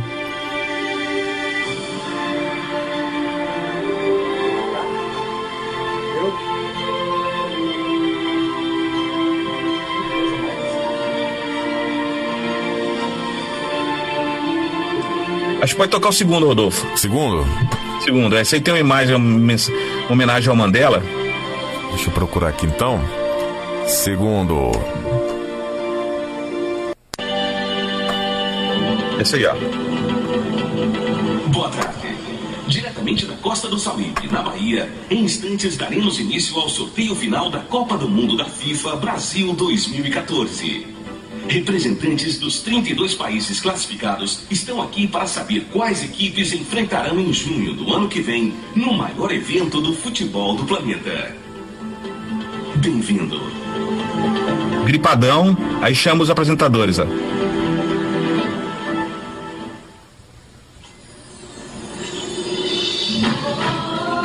Abertura oficial da FIFA, tem isso aí no YouTube, depois eu mando pra vocês. É, tô, tô vendo as imagens aqui.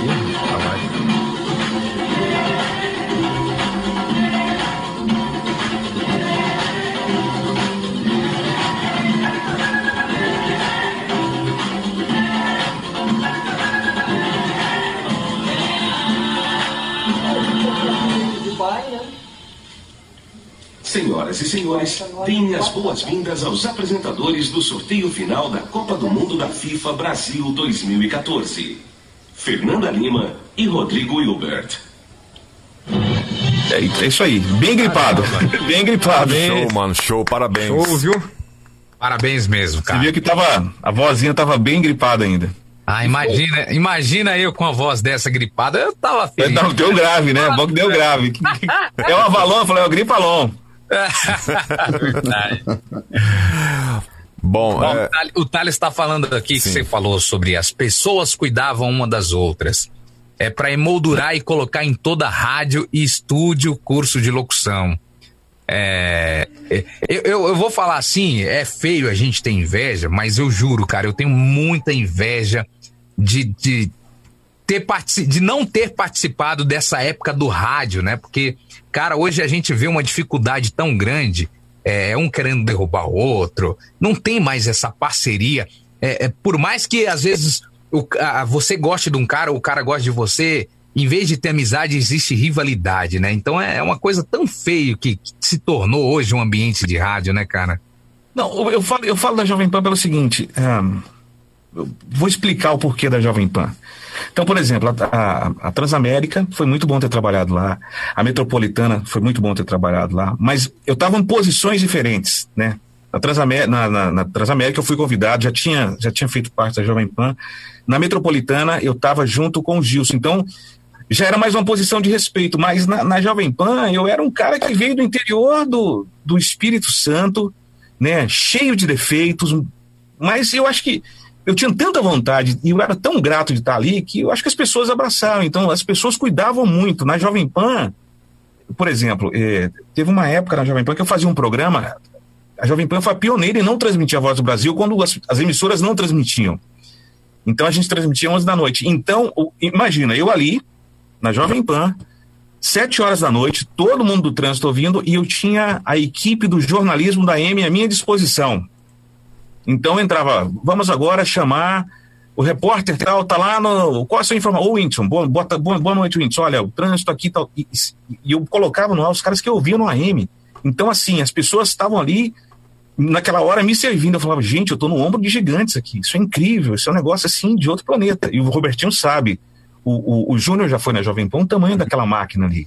E você tá ali sozinho, E às vezes eu ia A conectar. Eu, eu né? lembro uma época, um dia que eu que você tinha que mexer no PET, você tirava o PET da Voz do Brasil e mandava para gravar no MD por, por segurança. O cara estava gravando no estúdio e você fazia um PET do AM para um canal da mesa. E num- numa dessa começou a falhar o PET, eu fui mexer e caiu um canal.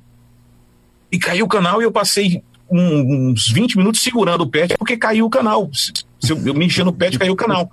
E eu fiquei aquilo ali e daqui a pouco e veio o departamento técnico inteiro ali. Não, vamos trabalhar, fica tranquilo, tá tudo bem. Então os caras tinham um cuidado muito grande. E a Jovem Pan foi a primeira rádio que eu trabalhei em que se, se desse defeito num equipamento, numa carteira, num CD, o cara fazia o seguinte: ele trazia o novo, colocava no lugar, tirava o que ia para consertar e levava. Sendo que, geralmente, o que acontece é o que, que é? O cara te tira o que tá estragado, você fica, Fica cegueta lá de um olho e vai. Então era o contrário. E, o- e o cara tirou, tinha um, tinha, um, tinha um técnico na Jovem Pan, ele parecia o Shaolin, ele tinha um cabelo que batia nas costas. Ele parecia o gafanhoto do Shaolin, a gente chamava ele de gafa. Falei, gafa? Como assim? Você- Esse CD é novo. Você vai deixar aqui, vou. Você não vai ficar sem CD, não. Eu falei, nossa, que legal. Ele falou, amigão, bem-vindo à Jovem Pan. Eu falei, uau, é verdade. O tu tinha outro que parece estar à frente do tempo, né, Will? Ah, não, a Jovem Pan. Na Jovem Pan é o seguinte: é, você chegava para trabalhar, tinha uma mesa lá, chegava um dia tinha outra mesa, chegava um dia tinha outra coisa. Então, assim, você não conseguia curtir o equipamento. Estava sempre mudando, sempre. Eu lembro, me lembro uma vez eu estava fazendo horário no, no satélite, e assim, eu sempre ouvia as fitas de Jovem Pan, eu vi os caras no ar. Então eu tava ouvindo a fita, eu tava fazendo horário no satélite, eu cronometrava, tirava, tinha um, aquele relógio Timex, lembra o Timex? Todo mundo teve um Timex na época que era moda. Eu cronometrava ali na, na, na mesa da rede, não tinha cronômetro, né? Na mesa de São Paulo, você disparava o on e o cronômetro zerava e começava a medir. Então, eu, para cronometrar as músicas no satélite, eu pegava e usava o, o relógio. E eu tô lá cronometrando, medindo as vinhetas e tal, para fazer cabeça e tal. E entra o Marcelo Eduardo, que, que trabalhou muito tempo na PAN como coordenador de rede. Hoje ele está na Rede TV, na, na Rede Record. Muito querido também. Ele entrou ficou olhando e falou: O que, é que você está fazendo aí? Eu falei: Eu estou cronometrando aqui. Ele, ah. e o cronômetro? Eu falei: Não, essa mesa não tem. Ele, ah, não, tá bom, beleza. Isso foi uma, uma época que eu estava tava cobrindo férias, eu estava fazendo das 6 às 10 em São, no, no satélite, era um programa chamado Sequência Máxima. E aí, beleza. Passou uma semana, eu cheguei para fazer o horário. Quando eu entro no estúdio, tá o, o cronômetro instalado na mesa lá. Era uma Auditronics, tava o cronômetro lá. Eu fui entrar no estúdio, ele tava atrás, né? Eu entrei no estúdio, sentei, olhei falei, ué. Olhei para ele, ele deu um, deu um tapa no ombro assim e falou: bom trabalho, arrebenta aí. Legal. Então, assim, Ligado lá. E o que, você acha? O que, você acha dessa nova fase da, da Jovem Pan? Cara, eu acho que assim. ahn, o, eu acho que o Tutinho é o maior cara do rádio no Brasil. Concordo. Nunca existiu e nem vai existir alguém como ele. Tudo de bom que a gente aprendeu, tudo de bom que a gente quis ser, e tudo de bom que a gente quis fazer, a gente ouviu na Jovem Pan.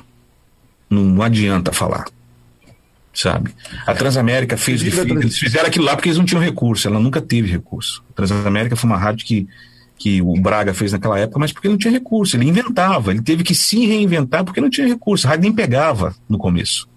A rádio tinha um problema sério. Tem até hoje um problema sério de cobertura. A Rádio Cidade nunca se propôs a ter produção. Então, tudo aquilo que a gente cresceu ouvindo, que a gente ouve até hoje de voz, com pitch, com produção, partiu de um lugar só. Jovem Pan, Rádio Pan-Americana de São Paulo. Então, o que, que, que que nós vamos falar de um cara desse? Então, é um E cara até que hoje é uma das rádios mais copiadas do Brasil, né, cara? sempre vai ser. Quem nunca ouviu as sete melhores da PAN, quem nunca quis ter uma camisa da Jovem Pan, eu lembro, eu tô falando da Jovem Pan, mas a Jovem Pan foi uma, uma utopia minha desde a época da Rádio Imperatriz. Na Rádio Imperatriz tinha um, tinha um LP chamado Classic Pan. Tinha, tinha uma capa, na capa do LP tinha a torre da rádio e a mesa. Aquela a- áudio, a- aquela Harris Gates.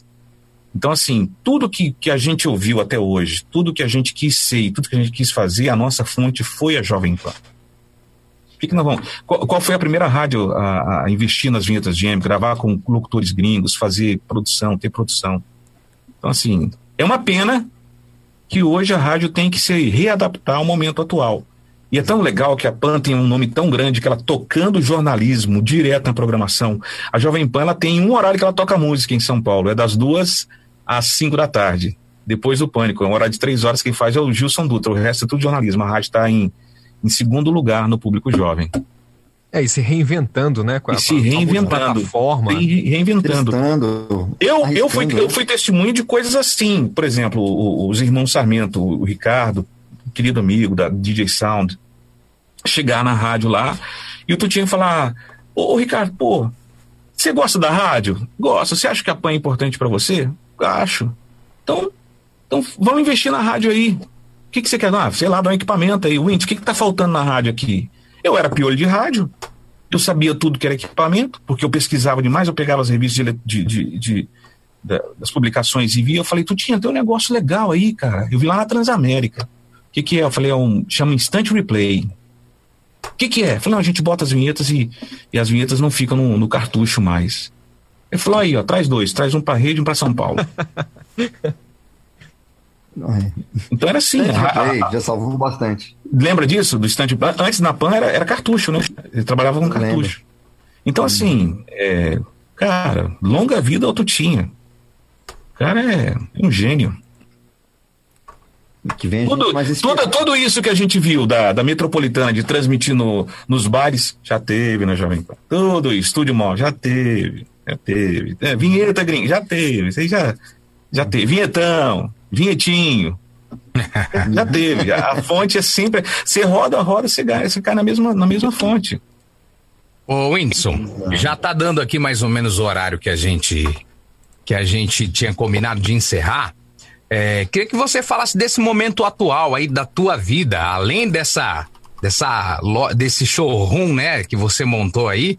É, se continua gravando firme e forte? Quais são as rádios que você atende aí pro, pra galera é, poder te ouvir, os comerciais? O que, que você tá fazendo atualmente? Olha, é engraçado, eu, eu aqui nos Estados Unidos eu gravo mais do que quando eu estava no Brasil pro mundo inteiro. Eu continuo fazendo. Eu faço muito e-learn, eu fa- faço muita gravação para empresas aqui, é, em português. Ah, eu gravo pro Brasil hoje para Clube, ah, Mega de Ribeirão, Mega de Campo Grande, Folha de Londrina, Interativa de Goiânia, ah, Gazeta FM de Santa Cruz do Sul. Tem mais um contrato bom chegando aí, eu não posso falar ainda, mas é do Sul também. que mais? Ah, Gospel FM, São Paulo. Que legal. Eu gravo da, pra Gospel já tem, já tem o quê? Desde 90 e... Pois é, e, e a Gospel entrou aqui em Rio Preto uma época e eu ficava, cara, quem que é esse cara que é muito legal as chamadas, cara? E a primeira vez que eu conheci o estúdio da Gospel foi que o Whindersson me levou lá. Que Foi lá, ela, ela lá, ela lá na aclimação, né, Ortiz? na... Isso, Na aclimação, né? Na aclimação. Aham. É bem legal lá também. Boas. É, Tem mais perguntas? Boas lembranças. né? Whindersson Clay, é, a gente, eu pelo menos percebo que o seu estilo é, é próprio, né? É um lance meio que cantado. A metropolitana, não sei o quê. E você acha que isso é uma identidade sua, né? As pessoas, tá- acho que al- al- algumas pessoas tentam até copiar esse seu estilo de referência, né? E, assim, você já começou assim e até Não. hoje tá assim? Como é que é? Não. Eu comecei copiando. Copiando um de outro. Copiando um de outro. Copiando. Copiando. Muito legal. Eu, tem, tem uma, tem uma história bem legal. É, eu era muito piolho, eu sempre fui muito piolho de rádio. E ficava na Jovem Pan e, e, e onde o Vaguinho ia, eu ia atrás. E, e eu ia atrás, e eu queria saber de tudo, eu ficava de olho, e tinha, na época que, ele, que o Vaguinho fazia voz de pitch, eles, eles usavam o SPX, era o, era o 28, ó, era a memória 28 do SPX. E, e teve uma vez que eu tava na rádio e o, era final de, de, de tarde, assim, quase à noite, o Rovorus falou: Ô, Clay, vem cá, vem cá, vem cá, vem cá. Eu falei, pô, cara, precisa mudar uma chamada aqui. O, o, falaram a frequência da rádio errada, você vai ter que gravar o Tutinha que aqui grava esse negócio ah, urgente. E aí eu entrei no estúdio para gravar e era um operador que estava lá, não era operador do primeiro time. Era um operador que ficava à noite e ele não tinha muito domínio da mesa ali. E aí eles colocaram a chamada lá, a gente tirou a voz do vaguinho, eu fiz em cima. Na hora de falar a frequência da rádio, tinha que ter um pitch. Aí o, o Rovorus falou, mas aqui é uma voz de pitch. Como é que bota, coloca o efeito aí, o operador? Eu não sei. E nisso o Tutinha entrou. Né? E Eu falei, e aí, minha chamada tá pronta aí? Falei, não, a gente, não, não, tá vendo aqui. O que, tá faltando? Falei, não, a operadora, eu não sei o pitch, a voz do pitch. Aí eu peguei e falei, ó, é o 28 aí. aí eles colocaram 28, deu pra fazer a voz de pitch, aí um ficou olhando pra cara do outro, a outro tinha olhou pra cara do o céu rindo, entendeu? Então, assim, é... Então, é assim, eu era muito piolho. Eu nem sei o que, que você perguntou antes. O que, que foi que eu tô falando isso? Lance da voz, esse estilo meio Ah, tá. Então. E aí eu comecei. Ah, lá eu ia na cola do Vaguinho, né? Ia na cola do Vaguinho, ia na cola do Vaguinho. E aí o negócio começou a mudar. É... Ó, o SPX aqui, é esse, esse aqui mesmo. Ó. Esse aqui já era bom, 990. E aí é, eu tava uma vez na. Eu tava uma vez na, na Jovem Pan e o Vaguinho saía para gravar na produtora à noite eu ia junto. E aí o que aconteceu? É, precisava fazer um pacote de vinhetas para uma rádio chamada Dumont, em Jundiaí. E o Vaguinho tinha entrado uma filiada que pegava na, na, E eles precisavam mudar a voz do Vaguinho. Aí o Lala falou para mim assim: falou, ô, ô Clay, vamos gravar ali com a gente, cara, vamos gravar. E vai precisar tocar a voz do Vaguinho, vamos lá, se grava lá com a gente. Eu já tava meio que metido a gravar na rádio. Eu sei que esses caras demoraram três horas para gravar comigo. Eu não conseguia gravar, o negócio estava dando a hora, os clientes estavam chegando para receber as vinhetas. E eu, e eu sei que o Vaguinho e o, e o Lala ficaram muito contrariados, né? Mas no final os caras chegaram e gostaram. Falou, quem tá? Quem é o cara que tá fazendo isso? Falou, esse cara aqui é novo.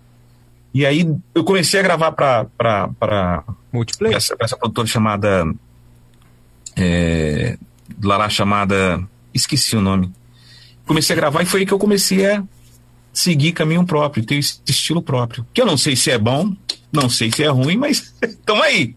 Muito bom hoje em sinal, dia, meu irmão. Te, Referência. Pra gente, pra gente encerrar, Whindersson, o que, que te dá mais prazer hoje em dia? Locução ao vivo, produção ou vender granito? Cara, é... trabalhar com rádio é muito bom, né? Trabalhar com rádio é muito bom assim, é, vender o granito é uma, é uma outra área. É, aqui nos Estados Unidos você, você, você, você chega em situações que você precisa aprender, se reinventar. E aqui você descobre que o cérebro é uma máquina fantástica. O meu primeiro emprego no Brasil foi como locutor, como radialista, e meu último emprego no Brasil foi como radialista. Então, na minha cabeça, eu só ia ser radialista. Eu nem ia conseguir fazer outra coisa. Quando eu cheguei na TV, que tive que aprender a editar e aprender a linguagem de televisão, eu falei, eu não vou aprender isso aqui. E daqui a, daqui a pouco tempo depois eu estava fazendo as coisas com o pé nas costas. Aí, ó. Mas assim, é... eu gosto de tudo, eu gosto de fazer locução, gosto de fazer locução ao vivo. Locução ao vivo eu gosto, eu gosto mais ainda, que eu, eu não estou fazendo, então eu tenho, tenho saudade, né? Eu adoro fazer locução ao vivo. É, é, a grande paixão, né? E se você me perguntar o que, que, eu, que eu mais sinto falta no rádio, eu te falo. A minha maior saudade do rádio é o cheiro do estúdio da rádio. Cada rádio tem o seu cheirinho de estúdio. Verdade. Entendeu? Eu sinto falta desse cheiro. Aquele cheiro de mau hálito é. deixado no, nas, de espuma, cheiro de, de, de... É. Cada um tem sua peculiaridade. Aquele cheiro de flautulência que o locutor deixa né, para o outro pegar, enfim, né? E aí, galera? 10 ah, e 8 aqui bacana. no Brasil. Como é que faz? Eu tava lembrando aqui, eu vou, eu vou até digitalizar isso daí. Na verdade está digitalizado, mas eu vou enviar depois para o Whindersson. Eu tenho gravado o áudio de um dos shows que a gente fez na Metropolitana, da Metropolitana, da Gazeta, né? Hum. Aqueles shows em Mauá, São Caetano, apresentando lá El Chan, aquelas coisas tudo. Os playbacks estavam rolando soltos, né? Era 50 shows. É, exatamente. Playbacks na MD Esse lá. cara, eu vou lembrar de um lembrei de um negócio aqui. Ixi, lá vem. colocou uma rodopada agora, agora já que tá no final da live mesmo, né? eu tava no. Eu sempre trabalhei na área de sonoplastia, né? Então eu dividia lá o palco junto com o JB, da Gazeta, e a gente soltava os playbacks dos artistas. E entre uma banda e outra, a gente sempre tinha uma, umas musiquinhas, as playlists para aquecer a galera. E teve uma situação que o próximo artista estava, que é uma outra história também, mas o próximo artista estava demorando para entrar no palco e a gente não tinha mais o que fazer, sabe? Já tinha feito dança da cadeira com o público, já não tinha mais o que fazer. Eu estava no canto do palco e filmando, tirando fotos bastidores. Com aquelas jaquetas pretas da Gazeta, né? É. E esse cara aqui tava no- atrás de mim, assim e tal. Aí daqui a pouco alguém combinou lá e falou assim: agora com vocês, o professor de lambaeróbica. Lambaeróbica, velho. Robertinho, e me empurraram pro meio do palco, cara. E não tinha o que fazer, cara. E eu não falava, eu nem falava no microfone nessa época, né, cara? Foi um mico que eu passei com esses caras aqui, ele, o JB, Lucena, Pércio, né? Marcelo Luiz, doido pra caramba. E uma das boa, próximas assim, que- lives que pode é ser entrevistando o Robertinho pra contar esses Ah, Não, o Robertinho tem muita história. O Rober- Ó, deixa eu falar. Eu Uma coisa que eu quero falar para vocês, o Robertinho, ele é responsável por um dos maiores projetos de, de migração de rádio para TV no Brasil, que ele não fala muito. Mas ó, a estrutura hoje da, da Gazeta M, é, de, de rádio web, com transmissão para TV, é uma coisa assustadora. Tem equipamento lá que nem, nem emissoras aqui nos Estados Unidos têm. É um negócio fantástico. E essa é a verdadeira reinvenção. Esse homem aqui é um, é um gênio. Não, o Robertinho foi um achado pra gente, né? Eu não conhecia o trabalho dele, não conhecia ele, na verdade. Ele ouvindo aí uma live no nosso no, no canal, né, Cara, do eu YouTube. No carro, cara. E aí- No carro, daí eu vi lá live ao vivo e comecei a ouvir no Bluetooth do carro, esses caras Hoje- comentando de tecnologia, microfone. Eu falei, cara, eu tô sentindo falta desse papo, cara. Que legal. E eu tô empolgado no carro dirigindo. Tava, tava eu, o Rodolfo e o Pedro, é isso? É, acho que o Júlio Ai. não participou dessa vez, né? Tava só nós três lá falando. Foi no começo, a primeira live, pô. Foi, foi. Primeira primeira live. live. Mas é isso, um grande achado e hoje o nosso amigo aí, a gente só tem a, a ganhar, né? Agregava conhecimento com esse cara aí. Inclusive, o- a- o- essa dica Tomando com aí, todo mundo, né? É, essa dica aí é muito importante. A galera que tá aí, a gente podia, não sei qual que é a disponibilidade de vocês, mas a gente podia abrir uma live, já que a gente tá mais tranquilo nessa quarentena, abrir um outro dia de live pro Rodolfo contar um pouco da história dele, pro Júnior Leão. Cara, é, é- é incrível. Eu conheço o Leão é, de trocar ideia há pouco tempo, mas olhando pro Leão, é incrível também a gente ver o conhecimento e como o olho dele brilha quando a gente fala de rádio. Quando é, ele mostrou a Bíblia do Radialista, né? Que é a- a- o livro do Tutinha. E, e o Robertinho tem uma história muito bacana. Então, cara, eu me sinto tão privilegiado de estar ao lado aí do Whindersson. Do Whindersson. Nunes. Whindersson Nunes. Isso, o Whindersson na próxima live. É. Né, só pra- Whindersson, o É Rodolfo. entendeu? Cara, e, e eu tenho certeza, a gente tá aí com 51 pessoas em plena terça-feira. Já já começa o paredão do Big Brother e 51 pessoas parando pra ouvir um bate-papo. Isso, cara. é- 51 desocupados. Não, não, não, pode até ser, viu, Whindersson? Não, porque todo mundo tá desocupado mesmo, não tem, É. nada pra fazer. Mas é, eu tive essa sacada quando a gente começou com o Rodolfo. E aí eu comecei a ver a galera me chamando e trocando ideia, e o pessoal chamando o Rodolfo. Eu olhei pro Rodolfo e falei, cara, isso aqui que a gente tá fazendo, nunca ninguém fez. É, eu tenho certeza, ô Whindersson, que muita gente que tá aqui assistindo essa live não te conhecia e a partir de agora, assim como eu, é, vai fuçar, vai procurar saber mais de você, porque é, é impressionante essa vivência que você teve, graças a Deus, as oportunidades que você abraçou, que você construiu, porque muita gente acha que cai do céu, mas o que você construiu para chegar até aqui, cara, isso é muito importante, principalmente nesse momento tão difícil que as pessoas estão estão aí sofrendo, né, com essa com esse vírus e com essa incerteza do amanhã, pô, como vai ser? Aqui no Brasil a gente está se perguntando como que a gente vai pagar nossas contas. E, e isso aqui está sendo um alento, tá? Está sendo um alento para muita gente, está colocando um pouquinho de paz, de Eu também, não, alegria. eu também não sei como é que eu vou pagar minhas contas aqui, não, mas tudo bem. Mas está sendo um, um momento de paz, de alegria e de, e, e de colocar esperança realmente. É, como você colocou no meu coração, gente falou, cara, você pode. Então você que está assistindo a live aí, cara, você também pode. E eu queria deixar o meu agradecimento de- do fundo do meu coração por estar fazendo parte disso aí com vocês, viu? Prazer é todo nosso, Caio. É uma honra. Então é isso, né, pessoal? Vamos, vamos encerrar? Deixar o Whindersson aí. eu sou, eu sou amigo, eu sou amigo do Júnior, ele tem duas rádios, hein? É meu amigo, hein? Opa! Não mando nada aqui, hein? Deixa eu só mandar um abraço pro pessoal que chegou por último aqui, o grande Thiago Custódio, da Ouse Media. Grande... Tiago, Tiago, campeão, fez umas vinhetas. A gente, eu montei uma rádio aqui, uma rádio é, de uma fundação aqui, uma FM aqui em Atlanta, e as vinhetas foram feitas pelo, pelo, pela House Media. É muito House bom, Media. muito bom o trabalho dele. Ah, a Luísa Helena dizendo, muito bom, são 58 pessoas apaixonadas pelo rádio, é verdade. É, o Josivaldo Garcia, o Infectadas Music- pelo rádio, né? Exatamente. O Josivaldo Garcia, esse entende muito de rádio, é peru de rádio, escuta rádio 24 horas. É, o New Music que o Whindersson apresentava me marcou, né? O grande Josivaldo Garcia. Obrigado, Ouvia- Josivaldo. Eu ouvia pela 92 FM, né? Ele sabe tudo. Se o cara esqueceu o microfone ligado no estúdio, ligava pro diretor, enfim, aquele verdadeiro peru de rádio, né? Isso é bom, muito bom. Mauro de Castro, só fera. Abraço, querido. Deus abençoe vocês aí que estão nessa live. E o que chama atenção, né, galera, que não passou desse. Desse, desse, dessa quantidade de pessoas, 48, 50, 52, não, É, não não baixou, caiu. não caiu, né? Então significa que a galera realmente está interessada no assunto. Bom, chegando no Gustavo Lima. E tá, tá chegando, tá chegando. Não, mas assim, pra, pra muita gente é pouco isso, né? Mas a gente criou esse, por esse grupo, acho que tem nem uma semana, menos de uma tô semana. Tá fazendo hoje uma semana. Uma semana, né? E já temos aí 385 membros. Então, pra gente é muito importante isso. E manter uma live com 46, 52, já no começo de carreira, né? É muito marcante pra gente que tem é, feito esse projeto aqui. A gente acredita que ele vai crescer cada vez mais, né? Ah, ô Rodolfo, vou te contar, na hora que espalhar essa notícia que rolou uma live com a participação do Whindersson, que vai Aí ter as de pessoas vão gente, morrer. Vamos pensar que é o vai Whindersson ter de gente procurando por essa live pra assistir depois. vai- Cara, sem, sem Casas contar que tem um podcast, qual né? Quem mais A gente consegue Bahia, colocar no YouTube aí, ou. Com- eu já tô, eu gra- gravei tudo aqui pra colocar no canal do YouTube, no nosso Boa. que vai criar e no meu também, né? Aproveitar colocar ganhar, no meu também depois. pra ganhar mais E que seguidores. tá pro podcast também.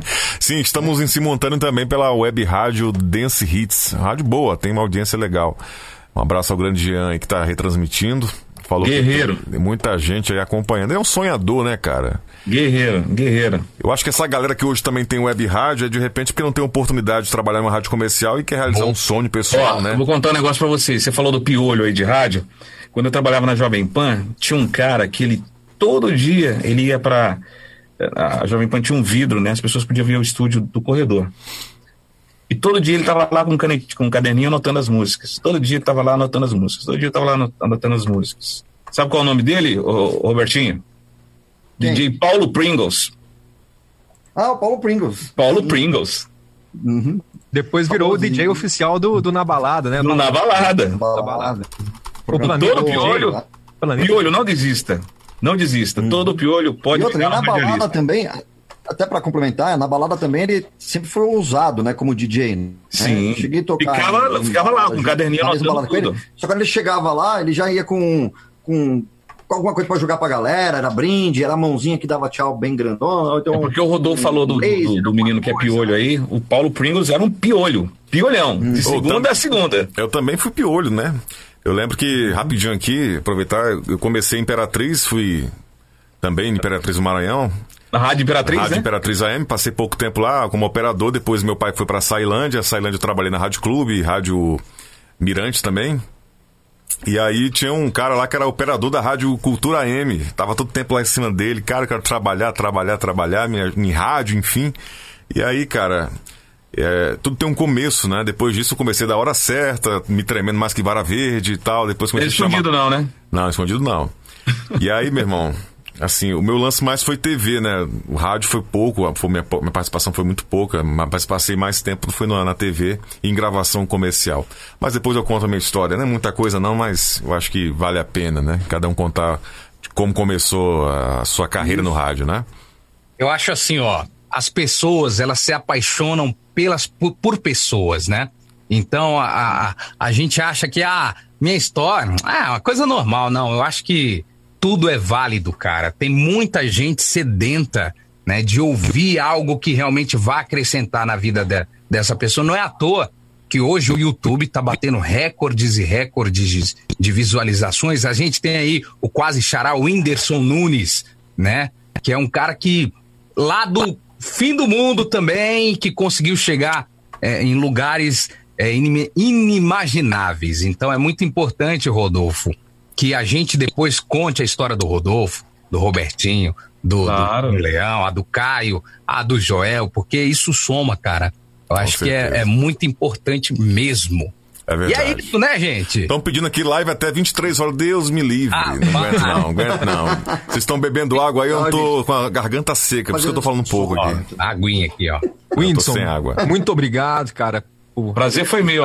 o convite. Você é uma grande inspiração. Eu tô procurando os registros antigos aqui para mandar pro Rodolfo. Deixa eu ver se dá tempo. Ah, tá. Eu queria, eu vou mandar uma foto, Rodolfo, foi da minha primeira transmissão. E deixa eu ver, a minha primeira transmissão no rádio, a minha depois a minha primeira balada no rádio, depois a minha as primeiras fotos na Rádio Imperatriz. E, Manda. Deixa eu, manda aqui. Ó, eu queria fazer um pedido. Tem como Pode a gente publicar? encerrar? Hã? Pode falar. Como? O Robertinho perguntou se pode publicar. É O isso? É, essas fotos aí, né, fazer um. Uma Eu vou mandar pro Rodolfo aqui. Manda. Essa aqui foi, foi a minha primeira transmissão. Essa que tá indo aí, ó. Depois, Rodolfo, se a gente puder encerrar com aquele vídeo que você colocou aqui do, do Whindersson falando lá na, na Metropolitana, Não, dando quem- uma quem- aula de rádio. Faz essa gentileza aí, rapaz. Depois foi o Robertinho, não sei como é que ele conseguiu fazer isso, mas. Tá no YouTube. Rodolfo, tá no YouTube.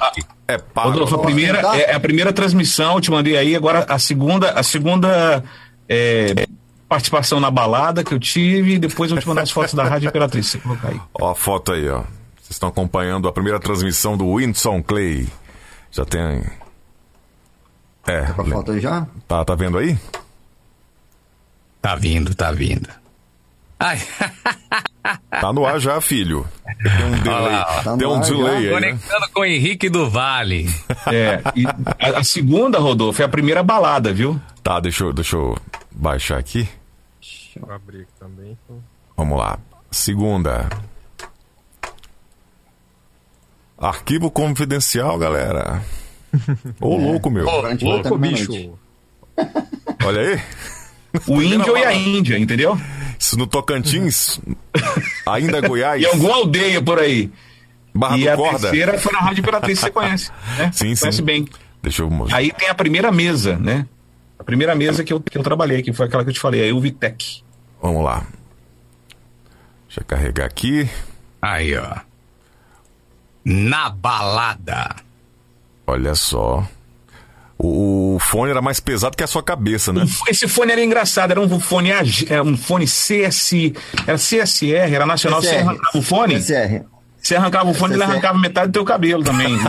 cabelo. Eu tenho outra história pra falar que eu já estourei os dois tímpanos com seis anos de idade com esse fone, cara. Tive que operar e tal, enfim. Meu. Uma treta. Esse fone era um alto-falante, era um alto-falante dentro mesmo. Era um alto-falante, ele ficava, balançava o alto-falante dentro, né? Ficava Pesava caramba. Que é legal. nosso, Esse, nosso- esse era o raiz, né? É, esse era o raiz, cara. Putz, grila. Muito bem, as senhores fotos, cara. e senhoras. Muito bacana. Foi muito bom trocar essa ideia com o meu amigo Whindersson Clay. A gente nunca teve. Eu nunca conversei com o Whindersson, a gente conversou acho semana passada e surgiu essa ideia de chamar para a primeira participação, né, para a gente começar a bater esse papo com grandes comunicadores. Eu acredito que o Whindersson é só o start inicial para outros que virão por aí, né? Tem, temos várias referências hoje também no, no mercado. Tem muita Rádio. gente boa aí, né? Tem o Leonardo Miller, tem também o Caio César, né, que tá lá em Brother, Portugal, em Portugal enfim. Só os mestres, hein? Tem muita gente boa aí que a gente pode estar colocando aqui nessa live bacana. Bom, e aí, o Júnior Leão, suas considerações finais, na sequência cada um, e tchau, né? Cara, é agradecer mesmo e elogiar o Whindersson. É, ele tá numa, ele tá numa posição muito legal profissionalmente, uma grande referência, mas é, é um cara que sempre foi muito humilde, sempre procurou, é, procurou dar muita atenção para quem te- é, tentou se aproximar, para quem, né? Lembro que anos atrás eu, né, com- a produtora, ainda no começo, é, chamei o Whindersson para fazer um serviço na voz dele, ele foi muito bem atendido, o cara me tratou de igual para igual. Então, assim, é um cara que, né, além de um grande profissional, é uma, uma pessoa de uma índole incrível, uma humildade. Obrigado, Júnior. Imagina. Parabéns mesmo. Tamo aí. É uma honra. Robertinho. Meu amigo tem duas rádios, hein? Beleza. É, é, o cara tem duas tem que, tem que ó, honrar aí. Mas eu quero agradecer ao Whindersson, né? Porque eu pô, trabalhei com ele muito tempo. é, Comemos várias que pizzas juntos, né? Exatamente, dividia várias pizzas juntos, é, várias dicas que ele dava também é, durante o. Dica profissional mesmo, olha, se você fizer dessa forma, tal, tal, né? Porque é, eu vim da, da escola do AM, né? Onde vem tudo analógico, ele me passava esses, esses conteúdos. Olha, tem um aparelho que chama Simetrix, esse cara que me apresentou um Simetrix na vida, né? Ó, Se você colocar um Simetrix. Aqui na Gazeta não tem, tem que ter. fica melhor. Tem que ter, enfim. Então, é, vários papos, sem contar da, do, do- das corridas com golzinho, né? Ele tinha um golzinho branco, tinha outro, um, outro gol também. A gente ficava na 23 de maio indo, é, indo na rua. Então, assim, um brother mesmo, assim, um cara que, que eu compartilhei experiência, né? Consegui trabalhar junto com ele, que eu considero muito e muito legal ver que ele tá, tá bem aí e que, que, enfim, que tá participando aqui na live aqui com a gente, que foi, foi uma honra aqui pra gente. Matar essa saudade, eu fiquei mais escutando mesmo, né? A história, Também, que curti é muito. Eu falo muito, né? cara, Então, não, mas você tem que falar, né? Você é o convidado. Enfim, é... então, Whindersson, eu quero mandar um abraço. Conheço a família do Whindersson, né? Então, é, quero mandar um abraço para todo mundo da sua família, que os, os meninos devem estar tudo enorme já, né? e, e, enfim, todo mundo aí. E obrigado pelo, por estar aqui com a gente, dividindo essa experiência para todo mundo que está acompanhando a live essa hora. Valeu mesmo. Um abraço. uma honra, Robertinho. Você sabe que eu te amo. Ô, Caio, Valeu, do coração. Ó, eu também eu falo pra caramba, cara. Mas é importante, como eu já, já disse, Esse microfone tá com som bom, hein, Caio? tá com Tá som. gringo, hein? Pô, que bom. ele acha o Tá som dele gringo, ruim. Ó, depois eu quero uma. Tá tochadão aí, eu tô vendo o controle aqui, ó. Eu, eu quero. Tá turbinado aí, hein? Eu quero uma consultoria do, do Júnior Leão e do Whindersson Clipe. Depois. Ah, Não, já tá bom demais, tá bem, tá bem quente esse microfone aí. O Rodolfo já me deu uma ajuda aqui valiosa, né, Rodolfo? E, e, cara, o, o mais bacana de tudo isso é isso. É um encontro de, de pessoas boas, porque nesse meio a gente sabe como funciona, né? Infelizmente, é, a soberba em alguns é bem elevada. A gente já discutiu isso em outras lives. Humi- Humildade, cara, não é, pô, aquele cara é humilde, é legal. Não, isso aí deveria ser obrigação, né? Mas é muito bacana quando a gente vê uma referência, como o, o Júnior Leão falou, é, ter esse comportamento. Isso nos inspira a realmente ser é, melhores no que a gente faz, no nosso dia a dia, para a vida inteira. A gente olha aí pro, pro, pro Whindersson, vê ele falando com essa paixão, realmente é algo, cara, maravilhoso. Então eu queria agradecer a Deus pela tua vida. Quero desejar tudo de bom para você, para sua família, tá? Que você possa ainda conquistar muito, muito, muito e muito e que ele te conserve do jeitinho que você é, que é especial, cara. Obrigado. Obrigado, cara. Deixa eu falar uma coisa aqui, ó. Eu comecei, eu, eu tive essa percepção na Jovem Pan e eu, eu, eu, eu vim ter a certeza disso na, na CNN, que é o seguinte, você, você falando de, de comportamento, de humildade, aqui eu, eu tive a certeza, e eu, eu aprendi isso. Quanto maior é o cara, quanto mais nível profissional dele, quanto maior é o cara, mais humilde ele é, viu, Caio? Então você imagina que eu, eu, eu falei que eu cheguei na. O Caio caiu aí, ó. Não, tá aqui. Tá aí? Eu cheguei na Jovem Pan e eu fui muito bem, muito bem tratado. Por que, que eu fui muito bem tratado? Eu vim do interior, do interior do Brasil, vim do Espírito Santo, não é interior, desculpa. Mas eu vim de uma, de uma capital que não era tão grande, né? E aí, quando eu cheguei na CNN, eu fui tratado da mesma forma. As pessoas me abraçaram, me trataram com carinho, me ensinaram tudo. E, e, e- e- chegou um momento que eu falei, gente, mas o que, que eu estou fazendo aqui no meio desses, desses monstros, desses gigantes aqui? Então, isso, isso é uma coisa que eu aprendi. Quanto maior é o profissional, maior é a humildade dele. isso é Muito bem. incrível. Então é isso, pessoal, né? Vamos, vamos dar tchau. O papo tá muito bacana, né? Mas aqui são 10 horas e 30 minutos. Precisa ver o Big Brother, né, pessoal? Vamos ver quem, quem vai sair hoje aí. Falaram tanto em Passamos pizza uma que eu tenho que pedir hoje, uma né? pizza aqui. Uma O hora. Babu vai sair hoje, será? Nossa. Então, e aí? Essa, essa Bem semana. assim, viu, essa semana vai... Ah, o Caio realmente saiu, né, cara? O Caio. É, caiu. Hoje Caio. sai o Babu ou sai o Mandetta, né? Um dos dois. Então. O Caio saiu antes do Saiu Big o Brother. A Caio. gente adiantou aqui. Então é isso. Grande abraço aí, pessoal. Tamo junto. E é nóis. Na frequência. Na frequência. Na frequência. Na frequência do rádio. A sua live podcast Sobre rádio e produção de áudio.